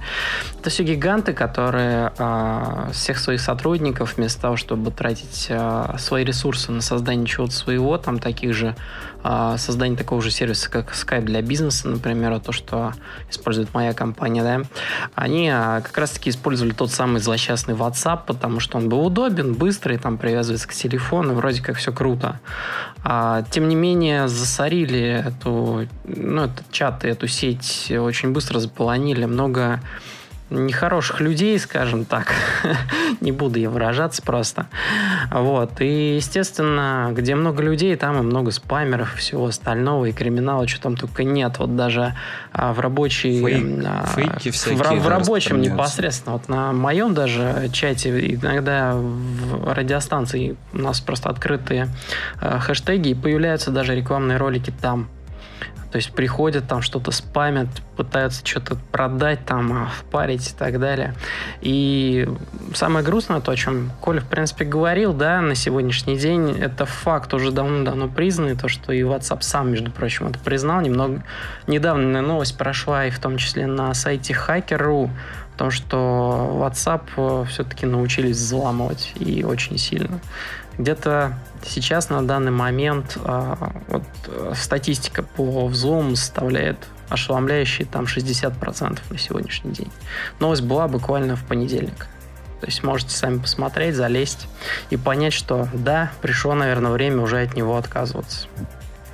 А ведь не забывайте, что еще есть люди, которые сидят в Вайбере. Ну, сидят и сидят. Ну, в общем, в да, сидят и сидят, WhatsApp это, конечно, здорово, что у них там 2 миллиарда пользователей, но что-то надо делать им с качеством, с их мессенджером. Про игры и Google? Да. Ну, смотри, Google оптимизирует некоторые игры под 2G. Э, и я вообще не понял, зачем это они делают, когда эти же самые игры ты можешь поиграть в Телеграме. Это как бы такие простые веб-игры, типа однопальцевые так называемые. Ну, да, такие но они подразумевают под собой то, что тебе не надо ничего ставить на телефон. То есть, Но они просто же браузер будешь запускать что там, какой-нибудь браузер или не, что-то ну браузер еще. у тебя в любом или случае отдельную приложеньку. Нет, ну Chrome-то у тебя все равно есть в телефоне. Да. Как, у тебя нет хрома? Ну, нет, Chrome-то есть, у меня и Telegram есть. Я просто не могу понять, вот смотри, лично мне это зачем делать? ну, тебе это может быть и не нужно, а каким-то там африканским условно странам где до сих пор там 2G интернет. То есть им, им, возможно, это и будет интересно как раз вот населению, у которых да, но очень... Telegram это уже хорошо делает с 2G интернетом. Типа, ну, что Google нового же, делает, я самый... не могу понять. Чем опять они... же, тот же самый этот э, индийский рынок, да? для которого Google делал э, Google Go, Android То Go. есть э, Android, да, Go, урезанную систему, которая там минимальное место занимает и прочее, где там 256 мегабайт оперативки и там 2 гига, 4 гига памяти. Это вполне реаль, реальные цифры из этих телефонов, которые выходят под этой системой там и которым пользуются поголовно большинство населения Индии, вот их, я думаю, заинтересует поиграть в какие-нибудь игры, не занимая и без того маленькую память своего телефона. Пока, пока да, ты висишь на там, краю этого Висишь на поезде, да, да электрички снаружи. И еще рука занята, вторая рука тобой, телефон. Да. Да. Тут новость такая, то что Google опять не стоит на месте, их э, фотоотделение, так скажем, и Google научила их алгоритм, ну, то есть их нейронную сетку, которая уже давно работает в приложении Google Камера, научила алгоритм крупному, ну, умному вообще кадрированию видео. А теперь смотри, это сделать было на самом деле не так уж сложно, потому что After Effects это спокойно делает уже пару лет. Ну, типа, он, только он просто трекает объект. After Effects, да, только After Effects у тебя трекает объект, и это все делает. А здесь ты просто нажал оптимизировать, и у тебя телефон за, с помощью твоего проца за 5 секунд это сделал. Да. Без твоего в участия вообще. В приложении Там также можно, например, а, в 20-м After Effects ты можешь обвести, типа, участок, который тебе надо убрать с видео, но видишь, и он его же, просто уберет. Обвести. Ну, типа, просто, например, машинка едет, ты ее обводишь в самом начале, и он ее просто вообще со всего ну, видео убирает. Ну да, ну тут это типа, вот тема... особо ничего нового они не сделали, тем более, ну, на телефонах. как показывается на гифке, тут просто треть экрана кропается. То есть это, это огроменная область для трекинга. Это не так сложно сделать. Сложно, когда надо маленькую область. Ну, я думаю, это такой просто первый пример, и в дальнейшем алгоритм, он более приспособится. Вот если бы они условно за глаз собаки, как тут показывается, что-то затрекали, это было бы классно. А mm. так, ну, блин, посмотрим. Ну, посмотрим. Это, с другой стороны, хорошо, потому что вот э, Google Фото, сервис их, он, он на самом деле довольно крутой в плане именно алгоритмов и, в принципе, вот с фотографией у Гугла у них как раз-таки все хорошо. То есть вот э, многие, например, негодуют из-за того, что в новых пикселях там или, ой, или не, э, не в новых пикселях, или в этих бюджетных пикселях, там типа не дают э, бесплатно, неограниченное там или какое-то пространство для оригинальных фото. В да, там, по-моему, в новых пикселях там только типа, ограничения есть. Да, я вас опечалю, то, что у последнего пикселя эту фишку убрали. Да, вот у последнего фикс, есть... пикселя убрали эту фишку, но на самом деле, если так посмотреть, вот на этот алгоритм, то есть есть э, в интернете на, по-моему, XDA Developers, по-моему, я там это видел, статья, где прям под лупой сравнивается различия в фотографиях э, именно вот этих вот э, сжатых и оригиналах. И там на самом деле различий очень по минимуму. То есть там только при там чуть ли не каком-то максимальном приближении можно заметить, что там где-то вот какие-то края у веточек условно смазались. Ну там да, там разница замечается только если ты там что-то очень сильно кропишь. Нет, смотри, кропишь это одно дело, но если ты начинаешь обрабатывать и картинка начинает засыпаться. Особенно если какие-то типа сложные участки, типа тени или засветы а просто информации уже нету. С этим я, кстати, не соглашусь. Потому что я спокойно через Lightroom обрабатывал урезанные вот эти Google фото э, фотографии, uh-huh. и, в принципе, они не теряли в качестве после работы там с уровнями, с... Э, ну ты вот сравни две фотографии урезанную и типа в полном размере. Не, ну это понятно, что разница-то будет, но она не, не так сильно сыпется. С другой стороны, если тебе вот так серьезно прям надо обрабатывать фотографии, ты их не будешь в облаке хранить. Ты их просто там да, либо ты будешь комп, платить за облако. Либо, да, будешь платить за облако. Это как бы, ну, для такого повседневного использования условно. То есть там, допустим, сфоткал на телефончик, там обработал каком-нибудь Snapseed или там Виска каком-нибудь и выложил в Инстаграм. То есть это более, это вот более чем достаточно будет. А если какие-то серьезные дела мутить, так скажем. У тебя, у тебя либо есть уже фотоаппарат свой, либо да. Ну, об этом у нас есть целый выпуск, в общем-то, про фотографии. Там, там можете да, послушать его можно подробно. найти, он не так давно был. Да? Да, вернемся к телефонам. МВЦ отменили, но новости с МВЦ идут до сих пор, которые должны были показать, рассказать там. Да, сейчас так. Nokia, а, она все-таки до сих пор делает а, обычные кнопочные телефоны, то есть они пользуются, кстати, большой популярностью, особенно в той же Барселоне, во Франции, в Германии. То есть я знаю то, что очень много людей там пользуются обычными кнопочными телефонами, а в интернете сидят с айпадов. Mm. Это вообще офигенный то есть У них, у них это прям вот поголовно. То есть если там, допустим, э, зайти, ну, даже вот просто посмотреть, те же самые, допустим, онлайн-камеры, которые у них есть, то есть из того же метрополитена и прочего. То есть ты смотришь, люди все ходят с обычными кнопочными звонилками.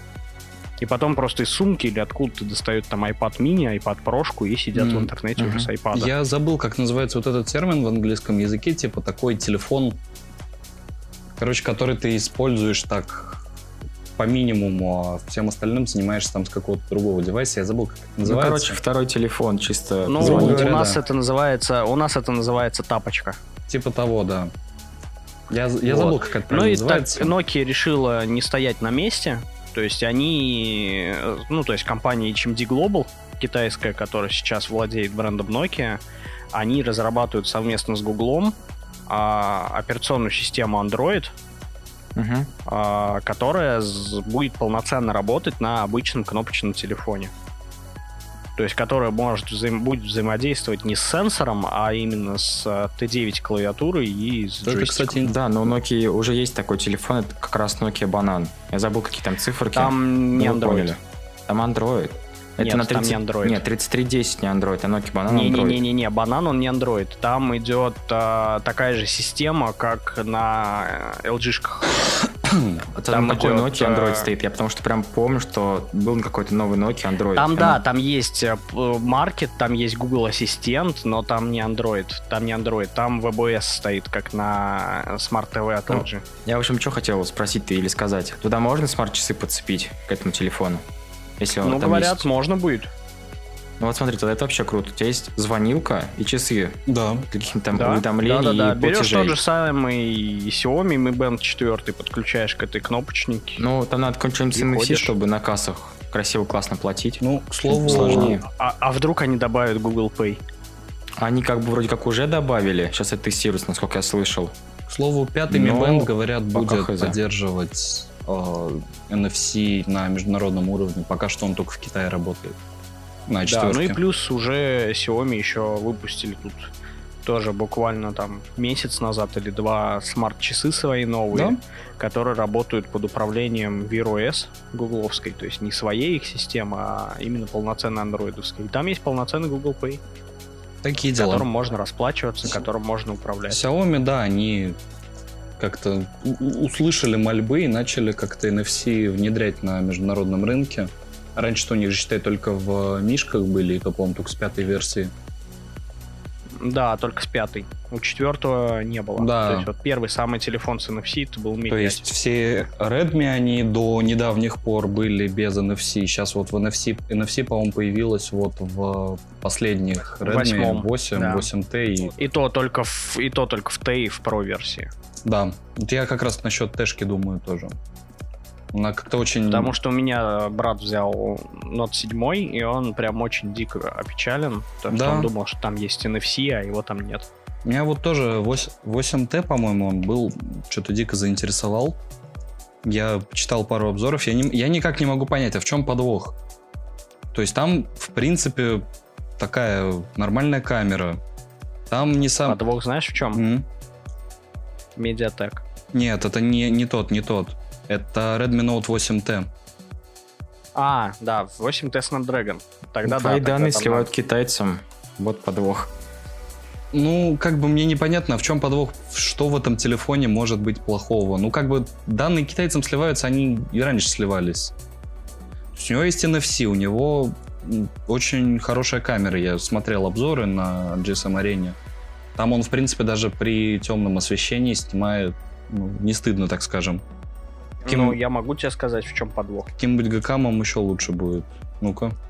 Подвох в том, то, что сейчас очень сильно на рынок дешевых смарт-телефонов давит а, э, бренд BBK, М. у которого свои идут несколько брендов. А бренды таковы. Это Oppo, это Vivo, OnePlus. Это, это Realme и это OnePlus. То есть этими брендами они задавили, э, в принципе, Xiaomi как таковой в дешевом сегменте. То есть если даже посмотреть сейчас по рынку, ты можешь купить себе там условный Xiaomi за 12 тысяч, но зачем тебе его покупать, если тебе Oppo предлагает за 10 тысяч такие же характеристики и батарейку на 5000 К мАh? слову, этот 8T, например, посмотреть, у него он стоит вот 14. Ну, то есть у меня сохранен тут на Алиэкспрессе. Тут промокоды еще всякие, но где-то вот 12-13, я думаю, можно его взять. Ну да. да. Я вот что-то, я вот что-то прям задумался, может и правда его взять.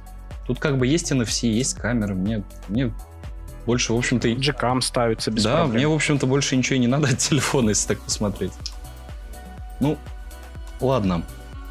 Знаете, кому что-то надо от кого-то? Американскому Кому? хип-хоп артисту Талибу Квелли, который обвинил русских рэперов в расизме и нацизме. Как вам такой поворот? Идеальная новость. Этот Талиб Квейли, как я понял, это какой-то довольно такой олдовый исполнитель. Я, если честно, про него впервые слышу. Я, ну, я, в принципе, особо рэпом не интересуюсь таким. Ну, мы просто слушаем немного другую музыку. Да, я, я в принципе, слушаю рэп, но вот такой вот Айлиш. олдовый хип-хоп я не фанат. Ну, мы тут, мы тут все фанаты Мерсбоу, на самом деле. Тайна раскрыта. Ну, в общем, он обвинил э, русских э, хип-хоп-исполнителей в расизме, национализме. Ему, собственно, Слушай, да, вначале он это все пытался на серьезных щах рассказывать, да, и его вначале реально пытались переубедить, что это не так, и что в России тоже было рабство, и оно закончилось, но относительно недавно, типа там 1800. Кстати, раньше, чем 60-м США году, крепостное право отменили. Позже, Раньше. типа, позже наоборот. Раньше, по-моему. Сейчас надо проверить. Ну, короче, дело не в этом, что у нас оно тоже было, Нет рабство в это этом. все. Хорошо, я пока буду дальше рассказывать, ты Да, гугли говори, говори. года. Вот. Когда его закончили переубеждать, его стали просто откровенно троллить. Ему кидали фильм «Гитлер Капот», где Тимати сидит на фоне свастики. Мэдисона ему скидывали еще, я видел. Мэдисона ему скидывали, да, где он зигует. Еще там уже начали фотошопы ему всякие скидывать.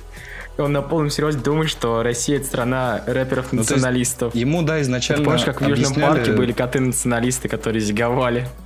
Да, ему изначально объясняли, что как бы в России, ну, такой проблемы не было, как на Западе. То есть русским людям не понять вот этих вот всех терок про привилегии и прочее, потому что, ну, блин, у нас немного по-другому развивалась культура. И как там, например, при Советском Союзе с Казахстаном была проблема, когда казах- казахский язык практически уничтожен оказался, потому что большинство казахских э, разрабоч- разработчиков, так скажем, пособий учебных по казахскому языку, их, ну, их банально в ГУЛАГ сослали, потому что, ну, они А поддерживают... чё они казахи? А? Че казахи?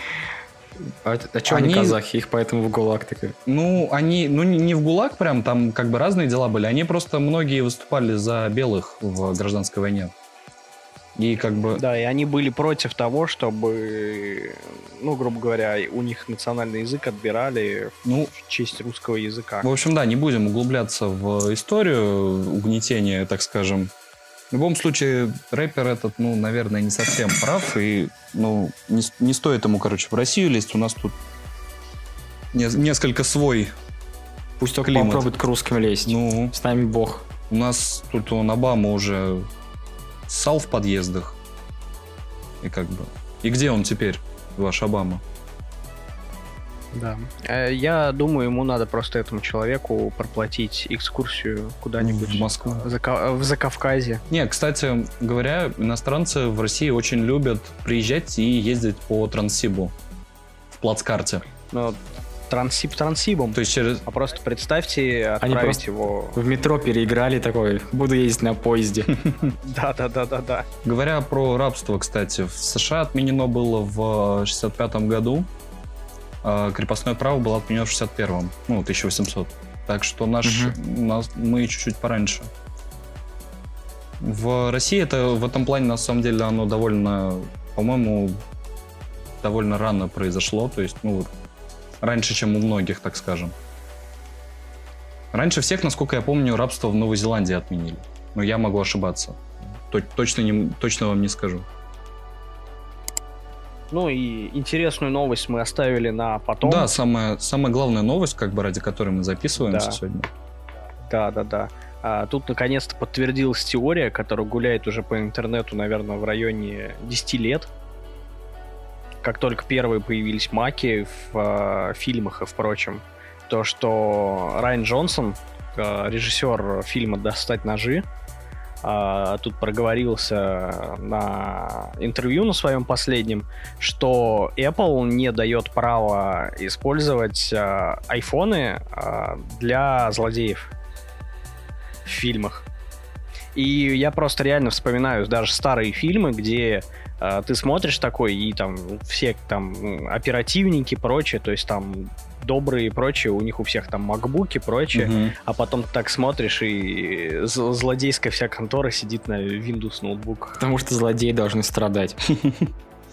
Не, кстати, насколько я помню, что-то как-то давно читал, я не уверен, правда это или нет. Apple Мгм. вроде как не берет деньги за использование их девайсов в кино. То есть, вот я что-то такое слышал когда-то давно еще, по-моему, когда вот выходил про Бонда, по-моему, вот предпоследний фильм, который... Как, как, как, как, как вот прошлый фильм про Бонда звали, не помните?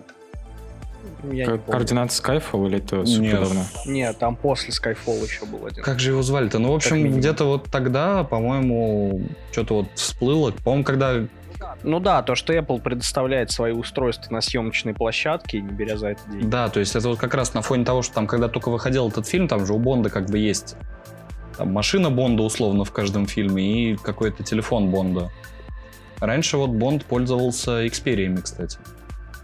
Насколько я помню. И BlackBerry. И BlackBerry, да. Ну, Xperia это в более современные времена. Да, раньше в старых это были Астон Мартин и Блэкбери. А сейчас у него, кстати, что? У Бонда в новом фильме никто не, Ой. не следил? Я не помню, что-то там чуть ли не Ауди были в Мне последнем. вот, интересно, Да, там были аудюхи. Мне вот интересно, какая машина у него. В новом будет? Да. Ну, по новому фильму пока известно то, что там песенку исполняет Билли Айлиш. Кстати, мне не понравилась песня. Ну, А на самом деле, вот пос- послушать те же самые Бондианы, вспомнить ту же самую Адель, насколько были прям цепляющие песни. Вот. Ну и, по сути, песня, которую сейчас сделала бы Билли Айлиш для Бондианы, она довольно по себе неплохая. Но если ее будет исполнять не Билли Айлиш. Ну, что за шейминг начался? Нет, ну просто там песня тоже мощная, но Я считаю, Би- Билли я Айлиш не Я вытягивает считаю, ее. Билли Айлиш переоценена. Простите, фанаты Билли Айлиш. впечатлением, ребят? Перейдем к впечатлениям. У кого есть какие впечатления? Пожалуй, я, наверное, буду отдуваться за то, что меня не было в предыдущем Да, давай, выпуске. как бы. А я буду Вот. сидеть поддакивать. Да, да, да. То есть я за то время, то есть очень много провел эти две недели на работе. За счет этого все дедлайны были благополучно нами потеряны и так далее. То есть выпуски с большой задержкой выходили, потому что монтажить я успевал только ночью. И, соответственно, ну, на работе-то надо чем-то заняться в тот же самый обед. Я посмотрел сериал «Крайний космос», то Мультсериал. есть, опять Final же, да, Space. мультсериал на кинопоиске, да, Final Space. То есть он там в хорошей озвучке. То есть он... Ну, в принципе, как я его могу кратко характеризовать, то есть для тех, кто может заинтересоваться. То есть, грубо говоря, это... Ну, для меня это как новая Футурама. Да, кстати, очень такой есть. Я, я на самом деле тоже смотрел первый сезон, второй я не смотрел. Да, вот я тоже второй сезон до половины только. Смотри, я посмотрел первый и второй сезон еще летом. И мне это как раз напомнило не Футураму, а Рик и Морти. Прям очень Ну сильно. да, там есть перекликание, Да. да. и с Риком и Морти, но именно вот космическая тематика, она сразу дает о себе знать, то есть для олдфагов, которые смотрели Футураму, то, что это... Ну, блин, это же Футурама. А, собственно, Там, что да- там этом даже коты происходит? разговаривают. Давай чуть расскажем. Ну, вообще Да. сама история начинается с того, что молодой паренек на Земле, то есть захотел познакомиться с девушкой, которая оказалась там, грубо говоря, космическим рейнджером. Да, да, да, космическим рейнджером, причем там офицером. Вот. И для того, чтобы он с ней познакомиться, он э, ворует форму у одного из военных, притворяется пилотом и потом уничтожает половину флота этих рейнджеров. За что его отправляют в ссылку на космический корабль, где он как заключенный летает просто в открытом В космосе. крайнем А космосе. самое главное, ему запретили есть печеньки с шоколадом. Это ужасно. Хуже любого наказания. Ну и дальше там начинается прям Там появляется угар. кот, который выглядит как человек, но антропоморфный кот появляется. Да, и какая-то летающая зеленая штучка. Я забыл, как его, кстати, Летающая зовут. зеленая штучка с именем Пряник. Пряник. Вот. Ну, кстати, и кот- на кот этом очень заключается классный был. сюжет, то, что главный антагонист как раз-таки за этим пряником гоняется. Да. Кот, вот этот, кстати, чувак кот, я забыл, как его зовут, если честно, я давно смотрел. Очень классный персонаж, мне прям понравился. Такой ба- баунти-хантер, так скажем. Да-да-да. Сразу вспоминаются Мандалорец. Мандалорец. Ну ладно. Ну, в общем, про сериал «Крайний космос». Его я настоятельно Да. рекомендую. Мы Там все его пока сейчас есть два сезона. Они вышли уже полностью, и в этом году выходит третий сезон. Я думаю, как-нибудь надо будет второй сезон посмотреть. Я начинал его смотреть, но он там тогда еще не весь вышел, и что-то как-то я подзабил. Я не очень люблю вангоинги смотреть. Сериалы. Нет, тебе прям надо продолжить, потому что он так очень интересно заканчивается второй сезон. Ну, и как-то вот, Кстати- не знаю, для меня лично он как-то по динамике немного в начале просел после первого сезона. Ну да, динамика во втором сезоне немножко хромает Нет, поначалу. все наверстывается. М, Ну, Там надо становится будет да, хорошо. Я тут буквально на днях, где-то, наверное, даже неделю назад примерно, посмотрел фильм Гая Ричи. Новый фильм Гая Ричи. Называется он «Джентльмены». Собственно, новый фильм Гая Ричи вышел буквально недавно, в России, по крайней мере. На Западе он, насколько я помню, вышел чуть раньше.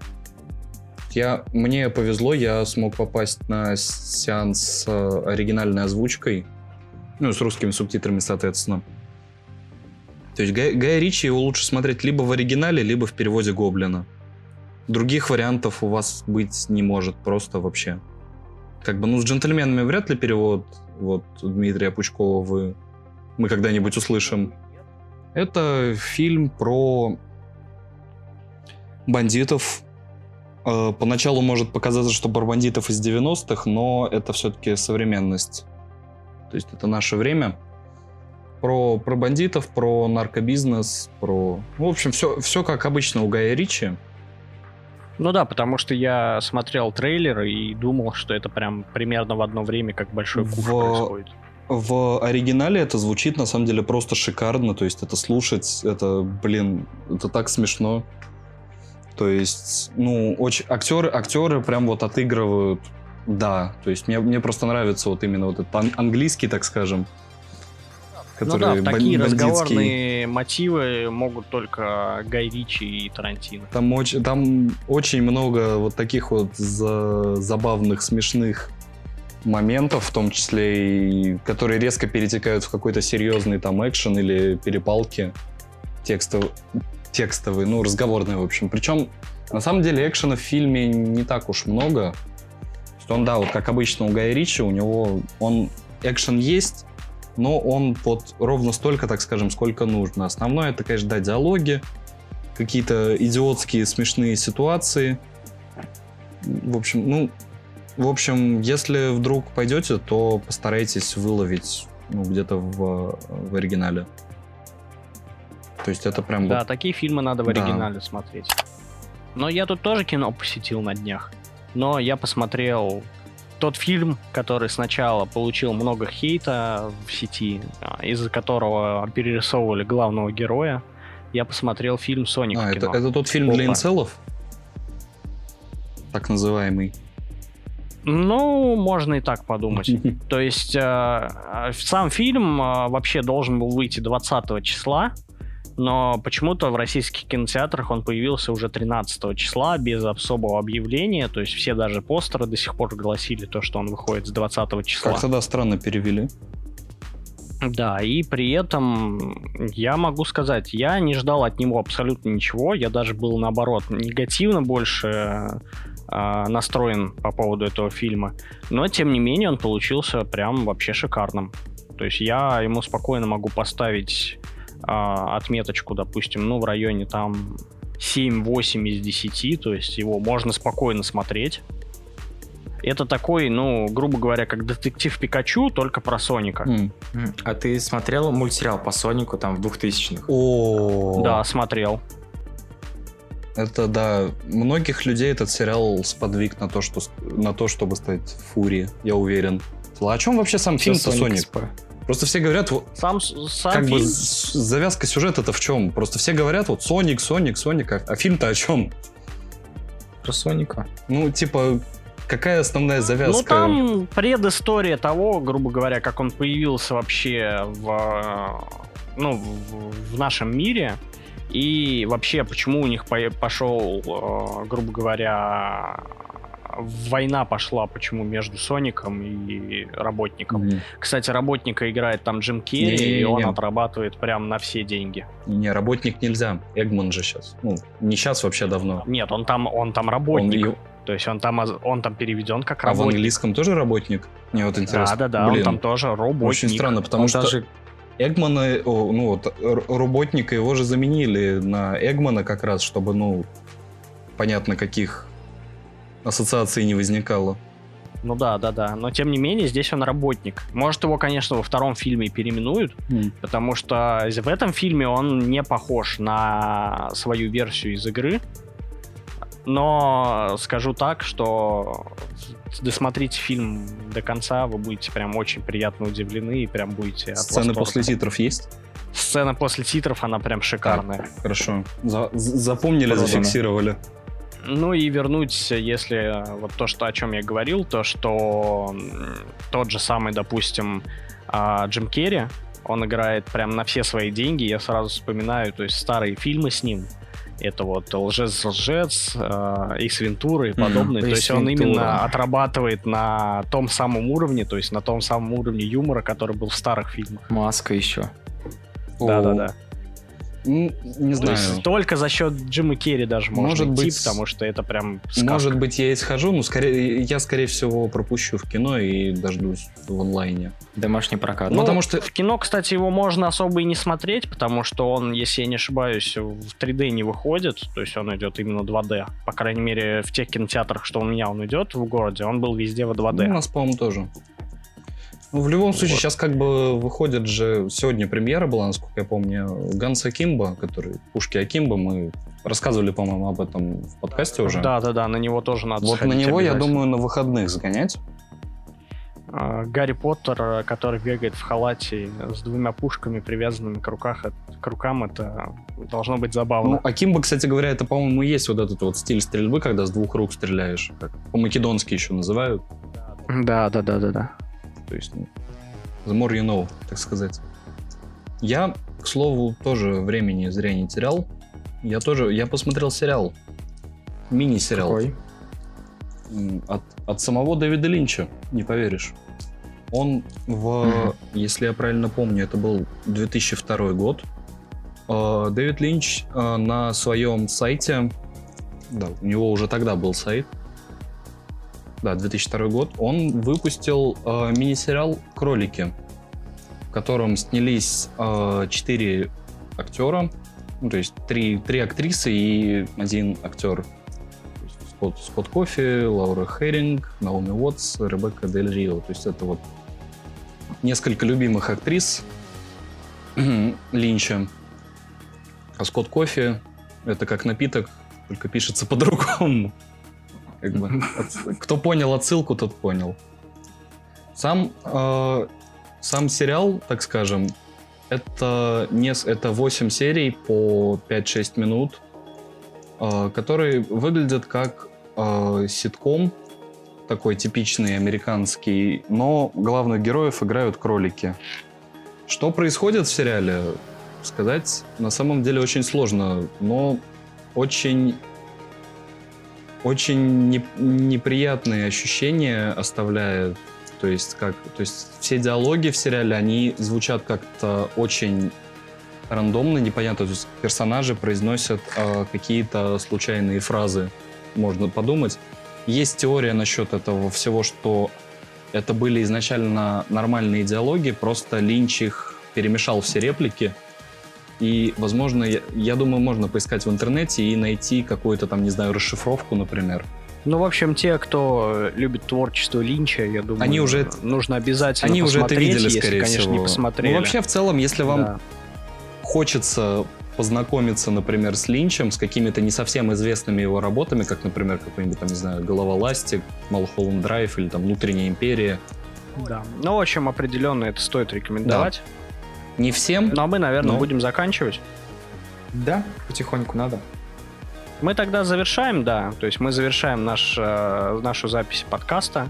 То есть я думаю, что подкаст будет очень длинным на этот да, раз. Да, то есть очень много мы всего обсудили, послушали Евгения. Да. То есть это интервью очень информативное. То есть я еще думаю, последствия мы его помимо выпуска самого подкаста выпустим на отдельно именно как интервью. Это, кстати, хорошая идея. То есть у нас будет он и в самом выпуске подкаста это интервью, и отдельным аудиозаписью также в подкастах.